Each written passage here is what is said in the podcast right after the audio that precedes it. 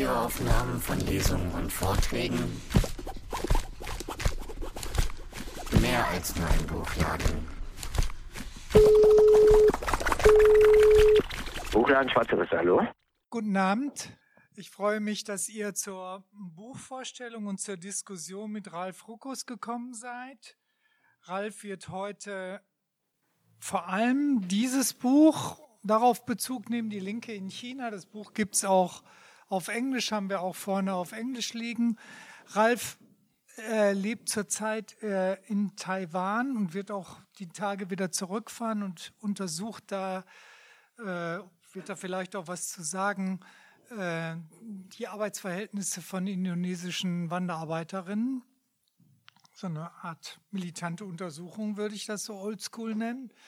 Äh, wir haben in den letzten Jahren, vielen, vielen Jahren immer wieder Veranstaltungen mit Ralf gemacht, zur Kulturrevolution zuletzt. Wir haben vorne zwei Bücher liegen über Wanderarbeiterinnen, die 2007, 2008, so glaube ich, um den Dreh äh, Ralf übersetzt bzw. auch herausgegeben hat. Alles Weitere werdet ihr jetzt äh, erfahren. Ja, vielen Dank. Ähm, ich erzähle tatsächlich auch noch mal kurz was zu mir. Ähm, aber erstmal vielen Dank äh, den Leuten von Schwarze Risse für die Organisation. Wie gesagt, wir haben das schon etliche Male gemacht über die Jahre, auch zu Hongkong zum Beispiel vor, vor ein paar Jahren. Äh, saßen wir auch hier äh, und haben gesprochen. ähm, und ja, wir, ich rede hauptsächlich heute über das eine Buch, was beim Bandelbaum Verlag herausgekommen ist, äh, Die Linke in China. Ich werde gleich was zum Buch sagen, aber erst noch mal kurz zu mir. Äh, ich beschäftige mich etwa seit 20 Jahren mit, mit China, war viele Male dort. Ähm, wir haben 2008 so, ein, so, eine, ja, so eine Website gegründet, gongchao.org, wenn ihr euch das interessiert. Da ist eigentlich alles dokumentiert, was wir über die Jahre gemacht haben. Viele Übersetzungen aus dem Chinesischen von ja, Bücher von Arbeiterinnen, äh, Aktivistinnen, linken Akademikerinnen. Äh, meistens ging es um Migration, äh, Kämpfe von, von äh, Arbeiterinnen in Fabriken oder anderen Sektoren, Situation von Frauen, feministische Kämpfe und so weiter. Die letzten paar Jahre habe ich mich dann verschärft auch mit ähm, ja, Sozialgeschichte China seit 49, also noch ne, mit einer längeren Perspektive beschäftigt und habe dann hab zwei Bücher gemacht. Ich glaube, Ihr habt auch beide auf Englisch da. Das erste heißt The Communist Road to Capitalism. Das gibt es äh, nur auf, auf Englisch, Französisch und Chinesisch. Äh, ich werde aber versuchen, eine Übersetzung zu machen ähm, bis nächstes Jahr. Und jetzt halt in diesem Jahr, also gerade im März, ist halt die Linke in China äh, rausgekommen, gleichzeitig auf Englisch und auf, auf Deutsch. Taiwan hast du schon erwähnt, also das ist heute nicht Thema. Ähm, vielleicht beim nächsten Mal, wenn ich komme, äh, kann ich da mehr dazu erzählen. Ähm, und ich kümmere mich aber da nicht jetzt um diese geopolitischen Sachen, sondern, sondern untersuche halt auch da die Klassenauseinandersetzung ähm, in, in dem, in dem, auf der Insel. Jetzt zum Buch. Ähm, ich mache erstmal so einen kurzen Durchlauf gleich, ähm, werde dann was zum ähm, Verhältnis von sozialen Kämpfen und linken Strömungen erzählen, dann zwei Beispiele geben aus dem Buch. Also ich erzähle nicht alles natürlich, sondern äh, nur ausdrucksweise und werde am Ende nochmal auf so die Bedeutung äh, von linker Opposition in China eingehen und dann noch nochmal äh, einen Punkt, letzter Punkt, was das mit uns zu tun hat oder wie wir uns darauf beziehen können, was es, warum das wichtig ist. Wenn ihr Verständnisfragen habt, also ich benutze irgendeinen Begriff oder äh, so, dann könnt ihr euch melden, dann können wir das gleich klären. Ansonsten würde ich vorschlagen, äh, äh, machen wir das andere in der Diskussion. Also ich versuche so in 40 Minuten etwa durchzukommen. Äh, mal sehen, ob es klappt. Ähm, ja, kurze Vorstellung des Buches. Also ähm, das erste Buch, ähm, The Communist Road, also der kapitalistische, ähm, der, der, kommunistische Weg in den Kapitalismus, übersetzt. Da ging es vor allem um die Wechselwirkung von sozialen Kämpfen auf der einen Seite und dann Gegenmaßnahmen ähm, des KP-Regimes seit 1949. Also im Prinzip eigentlich Klassenkämpfe von oben und Klassenkämpfe von unten und die Dialektik dessen. Und für linke Strömung ähm, oder eine genauere Auseinandersetzung mit linken Strömungen blieb da ähm, wenig Platz. Deswegen habe ich dann ähm, gleich nach dem anderen Buch dann mich nochmal hingesetzt und versucht, das aufzuarbeiten. Und im neuen Buch geht es auch um eine Wechselwirkung oder eine Dialektik, aber die zwischen sozialen Kämpfen, Aufständen, Streiks und so weiter und dann linken Oppositionsbewegungen, die aus diesen äh, Kämpfen hervorgegangen sind oder sich auf diese Bewegungen bezogen haben. Und diese Dialektik von, von Kämpfen, sozialen Auseinandersetzungen und linker Opposition haben die Geschichte der Volksrepublik auch entscheidend mitgeprägt. Das äh, Buch ist aufgeteilt in, in sechs Kapitel. Äh, Im ersten Kapitel gehe ich kurz auf die Geschichte von Link, also den, Begriff Links oder die Linke ein, so eine historische Perspektive ähm, in den, über die letzten 200 Jahre etwa äh, kommen auf den, auf, die, äh, auf den globalen Kontext vor allem äh, der Entwicklung der Linken und dann auf den, speziell auf die Geschichte der Linken auch in China vor 49. Das Buch, also der, die, die weiteren Kapitel, da geht es ja um die Geschichte nicht ähm, ähm, äh, der Linken in, in der Volksrepublik, also seit 49. Außerdem diskutiere ich die Frage, wie wir Links oder die Linke besser definieren und verstehen können.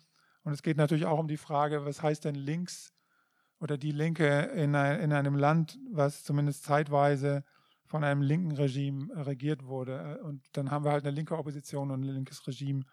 Äh, wie passt das zusammen? Die äh, historischen Kapitel äh, sind aufgeteilt in, in verschiedene Phasen. Ähm, ähm, es geht um 1950er und 60er Jahre und die letztendlich die gebrochenen Versprechen des Regimes damals und die Arbeiterinnenkämpfe die letztendlich eingefordert haben, äh, was, was ihnen ja, die Kommunistische Partei oder die Revolution mal versprochen hat.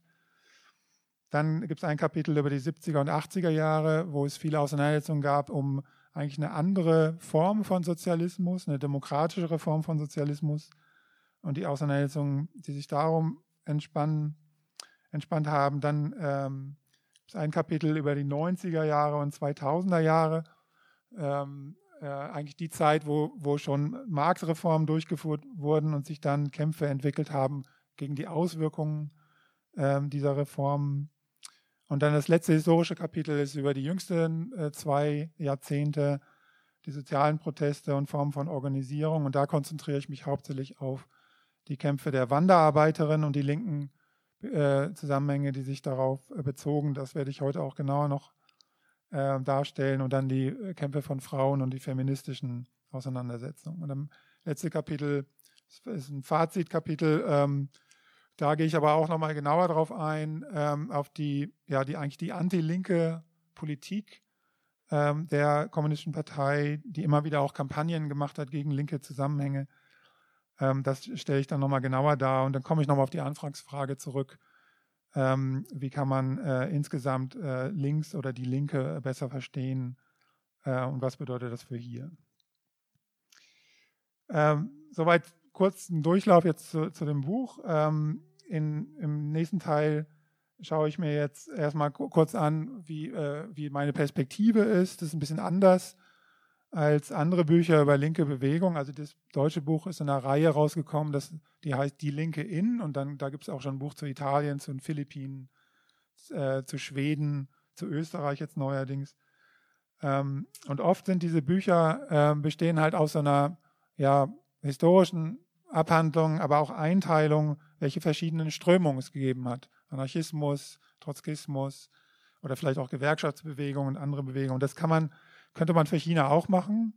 Da gibt es auch Material dazu, aber ich wollte das nicht machen, ähm, weil ähm, also mir war es wichtig, ähm, diese Verbindung rauszuarbeiten zwischen sozialen Auseinandersetzungen und einer Linken, die sich darauf bezieht oder die von solchen Kämpfen inspiriert ähm, äh, wurde. Und äh, das hat auch ein bisschen mit meiner eigenen Geschichte zu tun in, in Bewegung. Also ich, äh, außer dass ich jetzt in letzter Zeit Bücher geschrieben habe, war ich sonst meistens an Mobilisierung oder Kampagnen, Organisierungsversuchen äh, beteiligt, in, ähm, sowohl in mehr so ne, subkulturell äh, Hausbesetzung, ähm, solchen Sachen, aber in letzter Zeit halt hauptsächlich äh, ähm, Arbeiterbewegungen in Fabriken, auf Baustellen, ähm, zuletzt bei, zum Beispiel auch bei Amazon. Ähm, und in diesem Zusammenhang ähm, ein, ein, ein, ein, ja, ein Schluss, den ich daraus so ziehe, ist, dass meiner Meinung nach ähm, die Stärke einer Bewegung oder auch die Möglichkeit oder das Potenzial einer Bewegung, was zu verändern, nicht in der äh, Stärke der linken Gruppen oder so in diesen Bewegungen liegt, sondern eher in den Prozessen von Selbstermächtigung der Leute, die tatsächlich an diesen Kämpfen beteiligt sind. Also im Prinzip jetzt in dem Fall dann Arbeiterinnen, können aber auch jetzt Frauen sein oder andere soziale äh, Subjekte. Und deswegen ist für mich halt wichtig, eine Analyse anzufangen, immer mit einem Blick auf diese Bewegung, auf, auf die Kämpfe an sich, auf die Auseinandersetzung, äh, wie fangen sie an, wer ist da beteiligt und dann halt zu gucken, wie sich die Linke darauf bezieht oder welche linken Forderungen aus diesen Bewegungen halt entstehen. Und eben nicht jetzt so eine, so eine, so eine Sache zu machen, ich gucke mir alle ideologischen Positionen an und gehe die halt so durch. Oder was auch äh, ja, sonst populär ist, sich halt prominente linke Einzelpersonen oder Organisationen anzugucken. Das wollte ich halt für China so nicht machen. Ich mache jetzt, gehe jetzt zwei Beispiele durch, ähm, wie, wie ich das, äh, die aus dem Buch natürlich, die, ähm, wie das im Einzelnen aussieht. Und zwar äh, fange ich an mit einer Auseinandersetzung, äh, die es äh, während der Kulturrevolution gegeben hat. Also ich werde nicht über die ganze Re Kulturrevolution hier reden. Da gibt es ein sehr schönes Buch, das liegt auch dort, äh, die andere Kulturrevolution von Wu Yiqing. Der, der, der, macht das sehr, sehr genau. Ähm, das habe hab ich vor, vor ein paar Jahren übersetzt und rausgegeben. Ich gucke mir nur an die Kämpfe von prekären Arbeiterinnen. Das war schon auch ein wichtiger, wichtiger Teil der Kulturrevolution, aber nicht ähm, nicht, der, nicht der einzige Teil äh, zumindest. Und um darüber zu reden, muss ich so ein bisschen eine Einleitung machen. Ich weiß nicht, wie weit ihr mit der chinesischen Geschichte vertraut seid. Ähm, ich gehe das halt kurz durch, wie, wie, wie kam es denn zu diesen Auseinandersetzungen. Und wichtig, das wisst ihr, ähm, die Kommunistische Partei hat 1949 die Macht übernommen nach langem Krieg. Erst äh, gegen die japanischen Kolonisierer und dann im Bürgerkrieg gegen die nationalistischen Kräfte. Und das Land war sehr stark zerstört. Das heißt, die KP hat erstmal äh, die Aufgabe gehabt oder versucht, die Versorgung wiederherzustellen, die Wirtschaft aufzubauen und, äh, und einen sozialistischen Staat zu errichten, der halt als Diktatur des Proletariats äh, geplant war, in Wirklichkeit dann sehr schnell ein autoritärer Staat unter der Führung der äh, Kommunistischen Partei geworden ist. Die Wirtschaft wurde nach dem Vorbild der Sowjetunion äh, gestaltet. Das ähm, war das wohl das ideologische Programm, aber die Sowjetunion hat auch tatsächlich den Aufbau sehr stark unterstützt in den ersten zehn Jahren ähm, auf, auf, verschiedenen Ebenen. Und geplant war, dass, äh, wie das im marxistisch-leninistischen Konzept so vorgesehen ist, dass das Land halt erstmal durch eine sozialistische Übergangsphase geht, auf dem Weg dann in den Kommunismus. In Mitte der 50er Jahre wurde die Industrie verstaatlicht, Landwirtschaft kollektiviert, Planwirtschaft aufgebaut. Und äh, was wichtig ist, dass tatsächlich in dieser Zeit äh, sowas wie ein Umbruch stattgefunden hat. Also die alten feudalen und kapitalistischen Kräfte sind tatsächlich äh, zerschlagen worden. Ähm, da gibt es andere Meinungen, ne, die sagen, da gab es mehr Kontinuität, aber ich finde es wichtig festzuhalten, äh, dass es tatsächlich einen wichtigen Umbruch gab. Also ein Teil der, der alten herrschenden Klasse ist ja auch tatsächlich physisch eliminiert worden. Gleichzeitig gab es aber auch äh, eine Kontinuität von, von bestimmten ja, Spaltungen oder, oder sozialen Unterschieden, die in einem neuen sozialistischen System äh, dann fortbestanden. Der größte Unterschied war zwischen Stadt und Land. Also die Lebensbedingungen auf dem Land blieben deutlich schlechter als in der Stadt. Äh, aber auch zwischen Arbeiterinnen in unterschiedlichen staatlichen Betrieben ähm, in der Stadt gab es sehr schnell äh, deutliche Unterschiede und es entstand so eine neue eigentlich neue Hierarchie, neue Klassenzusammensetzung, könnte man auch sagen, ähm, von städtischen Arbeiterinnen, welche in den großen staatlichen Betrieben, in Schlüsselindustrien hatten relativ hohe Löhne und gute Bedingungen. Ähm, Arbeiterinnen in anderen staatlichen, kleineren Unternehmen hatten dann schon schlechtere Bedingungen. Ähm, darunter waren dann Arbeiterinnen in städtischen Kollektivbetrieben, also kleineren äh, Handwerksbetrieben und so weiter. Und ganz unten gab es auch im Sozialismus eine Schicht, von prekären äh, Arbeiterinnen, die ähm, nur befristet in die Städte gelassen wurden, also oft vom Land kamen, ähm, von Lehrlingen und anderen Menschen, die halt unter prekären Bedingungen äh, gearbeitet haben. Und diese, diese Spaltung, gerade von dieser letzten Gruppe, äh, die Situation der Leute in der letzten Gruppe, das hat halt zu Unzufriedenheit geführt und zu sozialen Auseinandersetzungen. Und zwar schon Mitte der 50er Jahre. Also der erste, die erste Streikwelle, größere Streikwelle dieser prekären äh, Beschäftigten, äh, die fand schon 5, äh, 56, 57 statt. Das wird im Buch auch genauer besprochen, da gehe ich jetzt aber nicht drauf ein. Ich, äh, wie ich schon sagte, will über die Rebellenbewegung oder die Arbeiterinnen der Rebellenbewegung in der Kulturrevolution reden. Da noch zwei, drei Worte dazu. Ich fand, äh, fing 1966 an, also noch, noch ein paar Jahre später. Wurde von oben erstmal gestartet. Ähm, war erstmal auch eine, eine Form von Fraktionskampf innerhalb der Parteiführung. Wollte die Fraktion um Mao Zedong wieder in die erste Reihe kommen. Äh, und dafür wurde halt die Jugend, hauptsächlich die Jugend mobilisiert gegen die in der, zu der Zeit bestimmende Fraktion in der KP-Spitze um Maos Konkurrenten Liu Shaoqi und Deng Xiaoping. Diese Mobilisierung, wie gesagt, betraf erstmal Jugendliche, also Studentinnen, äh, Leute von, von den Schulen und Arbeiterinnen äh, sollten sich tatsächlich gar nicht daran beteiligen, äh, sollten äh, weiter zur Arbeit gehen, damit die Ökonomie äh, weiterläuft. Das hat aber nicht hingehauen. Also Ende der, äh, 1966 und dann Anfang 67 haben immer mehr von diesen prekären Arbeiterinnen äh, sich beteiligt, sich auch organisiert in, in Roten Garden oder rebellischen Roten Garden zusammengetan. Und darunter waren ne, verschiedene Gruppen, die ich kurz durchgehe. Also grundsätzlich erstmal Arbeiterinnen, die keine feste, permanente Anstellung hatten, sondern Vertragsarbeit gemacht hatten. Die wollten halt natürlich bessere Bedingungen und feste Verträge. Lehrlinge wurden damals oft sehr, sehr lange in dieser Lehrlingszeit ge gehalten und mit niedrigen Löhnen und besonders ausgebeutet. Die wollten übernommen werden als Feste. Es gab viele befristete äh, Beschäftigte und darunter auch viele Frauen, ähm, die ne, eine Festanstellung wollten, eine Abschaffung dieses Arbeitsvertragssystems, äh, bessere Bedingungen. Auch Frauen haben in der Zeit auch oft die ne, noch eher ungelernte Arbeit gemacht und hatten, hatten äh, weniger Möglichkeiten, bessere Bedingungen zu erkämpfen. Und auch, sie mussten auch weiterhin Reproduktionsarbeit machen, also hatten diese Doppelbelastung. Dann gab es äh, viele Leute, die damals beteiligt waren, die aufs Land geschickt worden waren. Äh, sowohl Arbeiterinnen als auch Jugendliche. Das wird oft so ein bisschen mystifiziert. So, die Leute sind aufs Land gegangen, weil sie das Land entwickeln wollen, äh, wollten oder so. Aber es gab viele, die tatsächlich gezwungen wurden, aufs Land zu gehen. Und ich habe ja schon gesagt, die Bedingungen dort waren wesentlich schlechter als in der Stadt. Die kamen dann zurück in dieser Zeit und haben halt gefordert, auch in der Stadt bleiben zu können. Und es gab noch mehrere Gruppen, ich gehe jetzt nicht alle durch, die in dieser Zeit äh, der 60er Jahre im Prinzip diese Mobilisierung von oben benutzt haben, weil das so ein Fenster aufgemacht hat, dass alle Leute sich im Prinzip an Gruppen zusammentun konnten und ihre Forderungen stellen konnten, was vorher halt äh, nicht, nicht ging. Dahinter stand äh, im Prinzip so eine Art Desillusionierung und Unzufriedenheit dieser prekarisierten Gruppen mit den Bedingungen im Sozialismus und das Gefühl von Ungerechtigkeit, Diskriminierung und Ausschluss. Und diese Gruppen mobilisierten Pro Proteste, äh, bildeten Organisationen, die zum Teil Zehntausende oder sogar Hunderttausende Mitglieder hatten. Ihre Kampfformen waren hauptsächlich Demonstrationen, Sit-ins, also die sind auf Behörden gegangen und haben halt ihre Forderungen gestellt und haben die blockiert.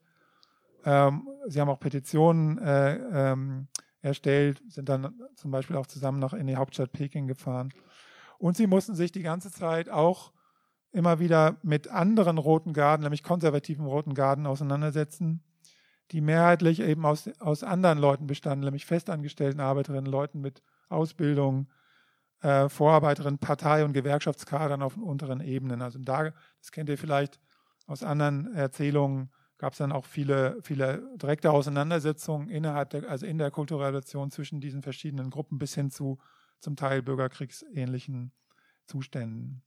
Das Regime hat am Anfang ja, wie gesagt, die Kulturrevolution selber mitorganisiert, aber hat sich sehr schnell gegen diese Form von Arbeiterinnenmobilisierung gestellt, hat sie als ökonomistisch bezeichnet, ein abwertender Begriff, der unterstellt, dass sie halt egoistisch war, nur auf den eigenen Vorteil bedacht und die kollektiven Interessen halt vernachlässigten.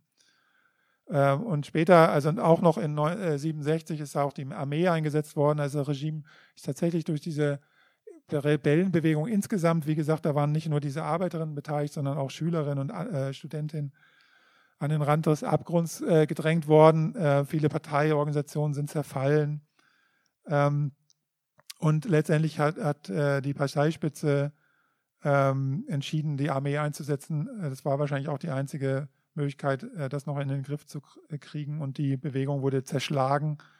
Die Anführerinnen wurden entweder ausgeschaltet oder halt zum Teil auch zum Überlaufen bewegt, also äh, übernommen. Deswegen gab es ja auch später so eine quasi sogenannte linksradikale Fraktion in der Parteiführung. Die äh, Organisationen dieser Arbeiterinnen sind alle aufgelöst worden und viele verhaftet, bestraft oder aufs Land geschickt worden. Das harte Vorgehen ähm, gegen diese äh, Zusammenhänge hing aber auch damit zusammen, dass aus diesen Rebellenreihen eine linke radikale Kritik am sozialistischen System formuliert wurde. Ähm, und diese, diese Debatten oder ne, das wurde, da gab es dann Plakate, es gab äh, äh, Zeitschriften, die verteilt wurden, Texte, ähm, die, die gaben im Prinzip diesen Forderungen der prekären Arbeiterinnen auch so einen Rahmen. Sie kritisierten die Ausbeutung, die Armut auf dem Land, die Korruption und den Machtmissbrauch der, wie Sie es nannten, roten Bourgeoisie, ähm, also der Parteielite.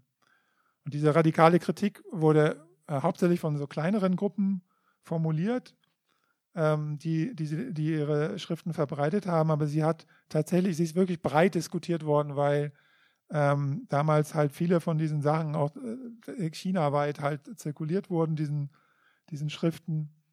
Und äh, zum Teil auch, weil die Partei dann diese Gruppen recht schnell als Gegner ausgemacht hat und dann aber, ähm, um sie zu kritisieren, tatsächlich deren Schriften oft äh, also ne, sehr, sehr stark verbreitet hat, also so Kritiksitzungen angesetzt hat im ganzen Land und diese Schriften halt verteilt hat, damit sie kritisiert waren. Aber damit haben sehr viele Leute überhaupt erst davon mitbekommen.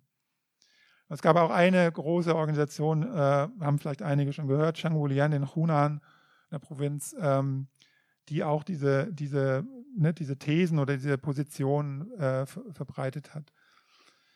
Ähm, die ne, mit, der, mit der Niederschlagung durch die Armee sind natürlich auch äh, viele von den Leuten, die an diesen radikaleren Versuchen beteiligt waren, verhaftet worden. Die Bewegung wurde unterdrückt, viele verschwanden in Lagern und etliche wurden auch tatsächlich umgebracht, also bis hin zu öffentlichen Hinrichtungen. Soweit zu dem, ne, zu dieser Dialektik jetzt von, den, von, diesen, von der Bewegung und, und den linken Gruppen. Ähm, jetzt komme ich zum zweiten Beispiel. Ähm, Ne, jetzt sind wir einige Jahrzehnte später, ähm, die Kämpfe der ländlichen Wanderarbeiterinnen und dann linke Gruppen, die sich auf diese Kämpfe und diese Auseinandersetzungen bezogen haben.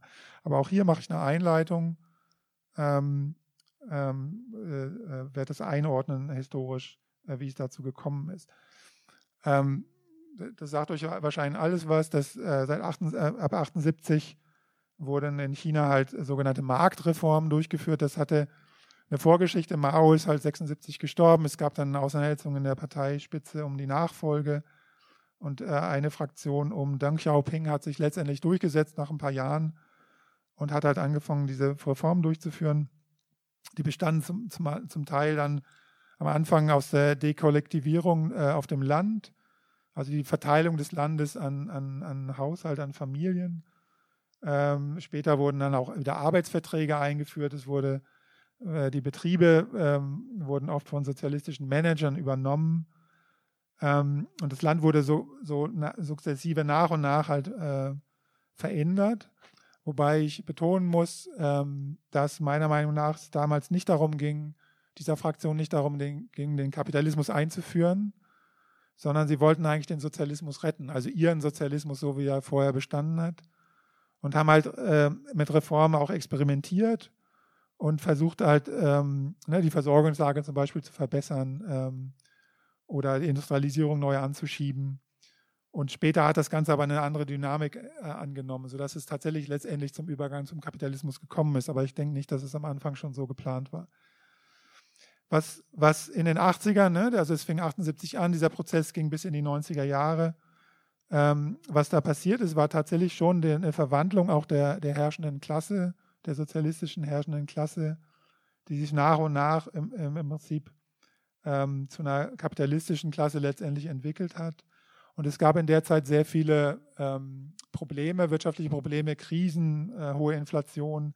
Also die Reformen haben nicht so funktioniert, dass gleich China in diese, ne, die Zeit später war ja äh, charakterisiert durch einen sehr schnellen Boom, sehr schnelles Wachstum. Das war nicht die unmittelbare Folge der ersten Reformen. Im Gegenteil, es gab sehr viele sehr viele äh, Probleme und auch äh, einen größeren Aufstand, den ich auch im Buch genauer diskutiere, den Tiananmen-Aufstand 89. Ähm, das wird oft hier, wenn ihr so in der Presse oder äh, in anderen äh, Medien das nachlest, was da passiert ist, wird oft als so Studentenaufstand für Demokratie äh, beschrieben. Das ist auch ein Teil dessen, was da, mal, da passiert ist, aber gerade der, der zweite Teil also, äh, dieser, dieser Bewegung in, in, den letzten Wochen war tatsächlich ein großer Arbeiteraufstand äh, der städtischen Beschäftigten in China, die ähm, äh, im Prinzip als die, ja, die Luft raus war aus, den, aus, dem studentisch, aus der studentischen Mobilisierung, dann im Prinzip auch die wichtigste Gruppe in, innerhalb dieses Aufstands waren. Wie gesagt, das wird genauer im, im Buch äh, auch besprochen.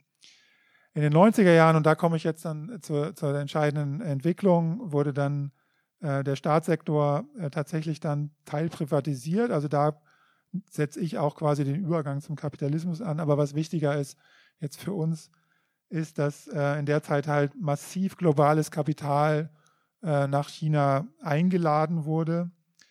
Äh, sie haben dann investiert, vor allem in der Industrie, ähm, und haben halt letztendlich das große, billige, in Anführungszeichen, Arbeitskräftereservoir der ländlichen Wanderarbeiterin anzapfen dürfen. Also es gab im Prinzip so eine Art Zusammenwirken von der Parteispitze oder eben der neuen äh, herrschenden Klasse ähm, äh, unter der KP, die ähm, dem globalen Kapital den Zugriff auf diese, auf diese Arbeiterinnen ermöglicht hat und natürlich dann letztendlich deren Ausbeutung. Und diese Millionen von Wanderarbeiterinnen sind aus den Dörfern in die Städte und Sonderwirtschaftszonen gezogen und haben letztendlich dann die dreckigen, gefährlichen, monotonen und abgewerteten Arbeiten äh, gemacht. Hauptsächlich in Fabriken, aber auch auf dem Bau zum Beispiel oder in den städtischen Dienstleistungen. Und damit bin ich dann beim Punkt, nämlich den Kämpfen dieser, dieser neuen Klasse von, von ländlichen Wanderarbeiterinnen, die halt extrem ausgebeutet wurden, in der Zeit niedrige Löhne hatten, ähm, gefährliche Arbeitsumgebung, brutale Betriebsführungsformen ertra ertragen mussten und auch rassistische und sexistische Diskriminierung durch Betriebsleiter, Beamte und die Polizei. Ähm, diese, die Arbeiterproteste dieser, dieser neuen Klasse fingen tatsächlich schon in, den frühen, in der frühen Phase an. In den 80er, 90er haben es vereinzelt sporadische Streiks, auch kürzere Streikwellen in, in Provinzen an der Ostküste und auch schon damals versteckte Formen alltäglichen Widerstands am Arbeitsplatz, Sabotage, Bummelstreiks, ähm, diese Formen äh, alltäglichen äh, oder alltäglicheren Formen. Die offenen Proteste, Arbeiterproteste nahmen erst so ab 2003, 2004 deutlich zu. Ähm, es ging hauptsächlich um Einhaltung von Arbeitsgesetzen. Ähm, das ist immer ein interessantes Detail. Also China hat 1995 ein Arbeitsgesetz eingeführt, was sich sehr stark am deutschen Arbeitsgesetz orientierte und ähnliche Standards hatte, wurde aber, die meisten Standards wurden aber nicht eingehalten. Und viele Proteste gingen halt, ne, Einhaltung von Arbeitszeiten oder Überstundenbezahlung äh, und so weiter. In der zweiten Hälfte der, Zweit, äh, der Hälfte der 2000er Jahre sind die Kämpfe dann deutlich offensiver geworden. Es ging um Lohnerhöhungen, mehr Respekt, bessere Arbeitszeiten, manchmal sogar auch um sowas wie äh, Tarifverhandlungen oder angemessene Arbeitervertretungen. Und viele von diesen Kämpfen in, fanden in Fabriken und auf dem Bau statt, also in den Sektoren, wo viele, wo Arbeiter massenweise zusammenkommen und dann auch ähm, so eine Störungsmacht entwickeln. Und die spektakulärste Streikwelle fand 2010 statt, in der Automobilindustrie, aber auch darüber hinaus. Und diese, diese Kämpfe, also diese Welle eigentlich von Kämpfen, die ging schon auch noch weiter, eigentlich bis Mitte äh, der 2010er Jahre und ist seitdem äh, langsam zurückgegangen. Hat sich aber auch deutlich verändert. Also da, äh, damals, wie ich sagte, fanden die meisten Kämpfe in, in, im Bau, äh, vom Bau oder in Fabriken statt. In den letzten Jahren mit der Ausweitung des Dienstleistungssektors finden auch immer mehr Kämpfe in den Sektor statt. Ähm, und dann hat es in China auch so einen Verlagerungsprozess gegeben, also das äh, äh an der Ostküste, wo der erste Boom stattfand, sind die Löhne halt deutlich gestiegen und dann äh, sind Fabriken tatsächlich verlagert worden ins Landesinnere. Also heute findet man viele große Fabriken auch in Provinzen wie Henan zum Beispiel, wo äh, damals die Löhne deutlich niedriger waren und auch da hat es dann aber auch Auseinandersetzungen und Kämpfe gegeben. Und dann äh, gibt es noch ein Phänomen, dass äh, das Wirtschaftswachstum ja in China deutlich zurückgegangen ist in den letzten Jahren. Also der Boom ist eigentlich vorbei und zwar auch schon seit, seit eigentlich seit fast zehn Jahren. Und äh, deswegen haben, haben, sich zum Teil die Inhalte der Streiks auch wieder verändert oder der Kämpfe insgesamt verändert. Es ging dann ähm, oft um äh, ne, gegen, gegen Entlassungen oder für Kompensationen, für Abfindungen und solche, solche Sachen.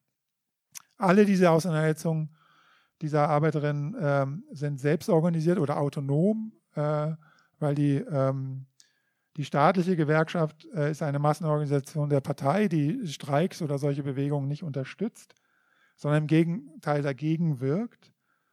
Ähm, und äh, das Regime verhindert aber die Gründung unabhängiger, äh, äh, unabhängiger Gewerkschaften. Das heißt, äh, alle diese Formen von sozialen Auseinandersetzungen, die es in China gibt, sind sind letztendlich von, entstehen von unten und entstehen ohne form, formelle oder formale Organisationen.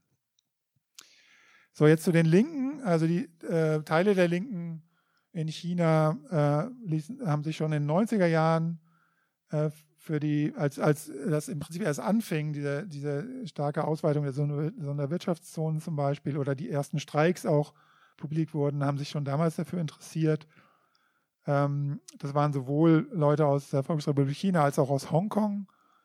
Ähm, haben, die haben dann äh, erste Gruppen gegründet, meistens als NGOs, aber es gab auch andere Gruppen, die sich nicht so genannt haben oder nicht so äh, formell ähm, äh, gegründet haben. Und viele Einzelpersonen, die später auch damit gemacht haben.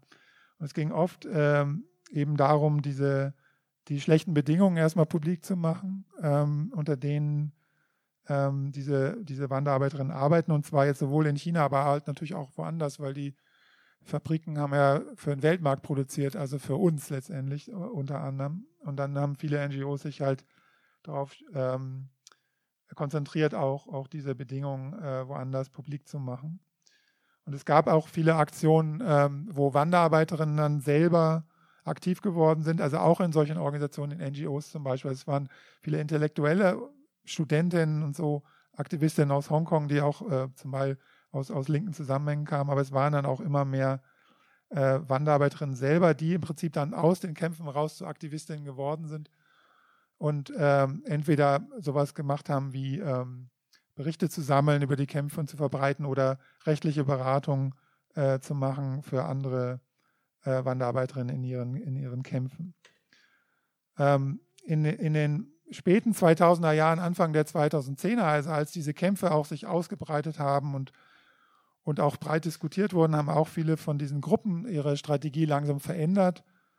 Ähm, sie haben versucht, äh, auch, auch äh, Aktionen im Hintergrund zu koordinieren, äh, Arbeiterinnen äh, zu schulen in Form kollektiver Aktionen. Und es gab auch, auch einzelne Fälle, ähm, ne, so etwa vor zehn Jahren, wo NGOs oder Aktivistinnen, linke Aktivistinnen, die in solchen Gruppen waren, versucht haben, ähm, auch ähm, aktiv in, in, Kämpfe einzugreifen und zum Beispiel ähm, ne, Tarifverhandlungen zu, einzufordern, was es sonst so in dieser Form ja nicht gibt. Ähm, in dieser Zeit, wie gesagt, bestanden die meisten dieser Organisationen so entweder aus Intellektuellen, ehemaligen Studentinnen oder halt aus äh, ehemaligen Wanderarbeiterinnen. Und äh, ihre äh, politischen Positionen äh, reichten tatsächlich von, ja, eher was wir von hier aus gesehen vielleicht sozialdemokratisch nennen würden, also Positionen, die ähm, eben sowas, zum Beispiel sowas wie unabhängige Gewerkschaft gefordert haben oder Tarifverhandlungen äh, innerhalb, innerhalb ne, des, des, Systems, also praktisch im, im Sinne äh, der Einforderung von Reformen. Ähm, es gab aber auch Organisationen, die eher so einen trotzkistischen Hintergrund hatten, ähm, denen es um Schulung und, und, Ermächtigung von Arbeiterinnen ging, Organisierung von Solidarität und auch andere eher so unorthodoxe, libertär, marxistische Gruppen, die zum Beispiel ähm, ne, Interviews mit Arbeiterinnen gemacht haben und dann das als Zeitung verteilt haben oder in, in bestimmten Kämpfen dann versucht haben, Solidarität zu organisieren. Und es gab auch einzelne äh, Leute, die äh, versucht haben, äh, Berichte zu sammeln und ins, im Internet zu verbreiten von, von Arbeiterinnenkämpfen. Davon haben wir alle damals auch sehr profitiert. Also die haben einfach geguckt in sozialen Medien, ähm, wenn Arbeiterinnen von Streiks ähm, oder anderen Formen von Widerstand berichtet haben, haben sie das halt ähm, aufgenommen, das auf einem Blog dargestellt und ähm, es gibt bis heute ein Projekt äh, tatsächlich von der NGO in Hongkong, die das noch macht, die sogenannte Stripe Map. Aber damals gab es halt auch andere Initiativen. Der Haupteinfluss damals, und das gilt bis heute, wenn, wenn wir über die linke Opposition in, in China reden, kommt aber nach wie vor Maoismus oder verschiedenen Formen von Maoismus, muss man dazu sagen, weil es halt nicht einen gibt. Ähm, und es fand, äh, das ist jetzt wichtig für diese Auseinandersetzung der Wanderarbeiterin, ähm, etwa ja in den späten 2000er, Anfang 2010 ein Generationswechsel statt. Also es gibt quasi eine alte maoistische Linke, die tatsächlich noch aus Leuten bestand, die in der Kulturrevolution, also in der Bewegung, die ich vorhin äh, äh, äh, erläutert habe, sich politisiert haben und äh, dann eigentlich in jeder Welle seit dieser Zeit, also seit Ende der 60er Jahre, in jeder neuen Welle von Protesten oder größeren Auseinandersetzungen auch äh, beteiligt waren. Da gibt es auch, auch Material dazu, also wie so eine ganze Generation eigentlich immer wieder dann auftaucht, in, in zum Teil auch mit, mit änder, sich ändernden Positionen äh, natürlich, aber ähm, das kennen vielleicht einige von euch. Ne? Wir, kennen das ja auch mit den 68ern oder den 81ern, also so, dass es dann so eine Generation gibt. Das gab es damals auch. Diese Leute sind natürlich dann in den 2000ern sehr alt geworden. Ähm, und sie hatten sich auch meistens weiterhin äh, eher auf Bauern oder diese Staatsarbeiterin, also die alte Arbeiterklasse, bezogen.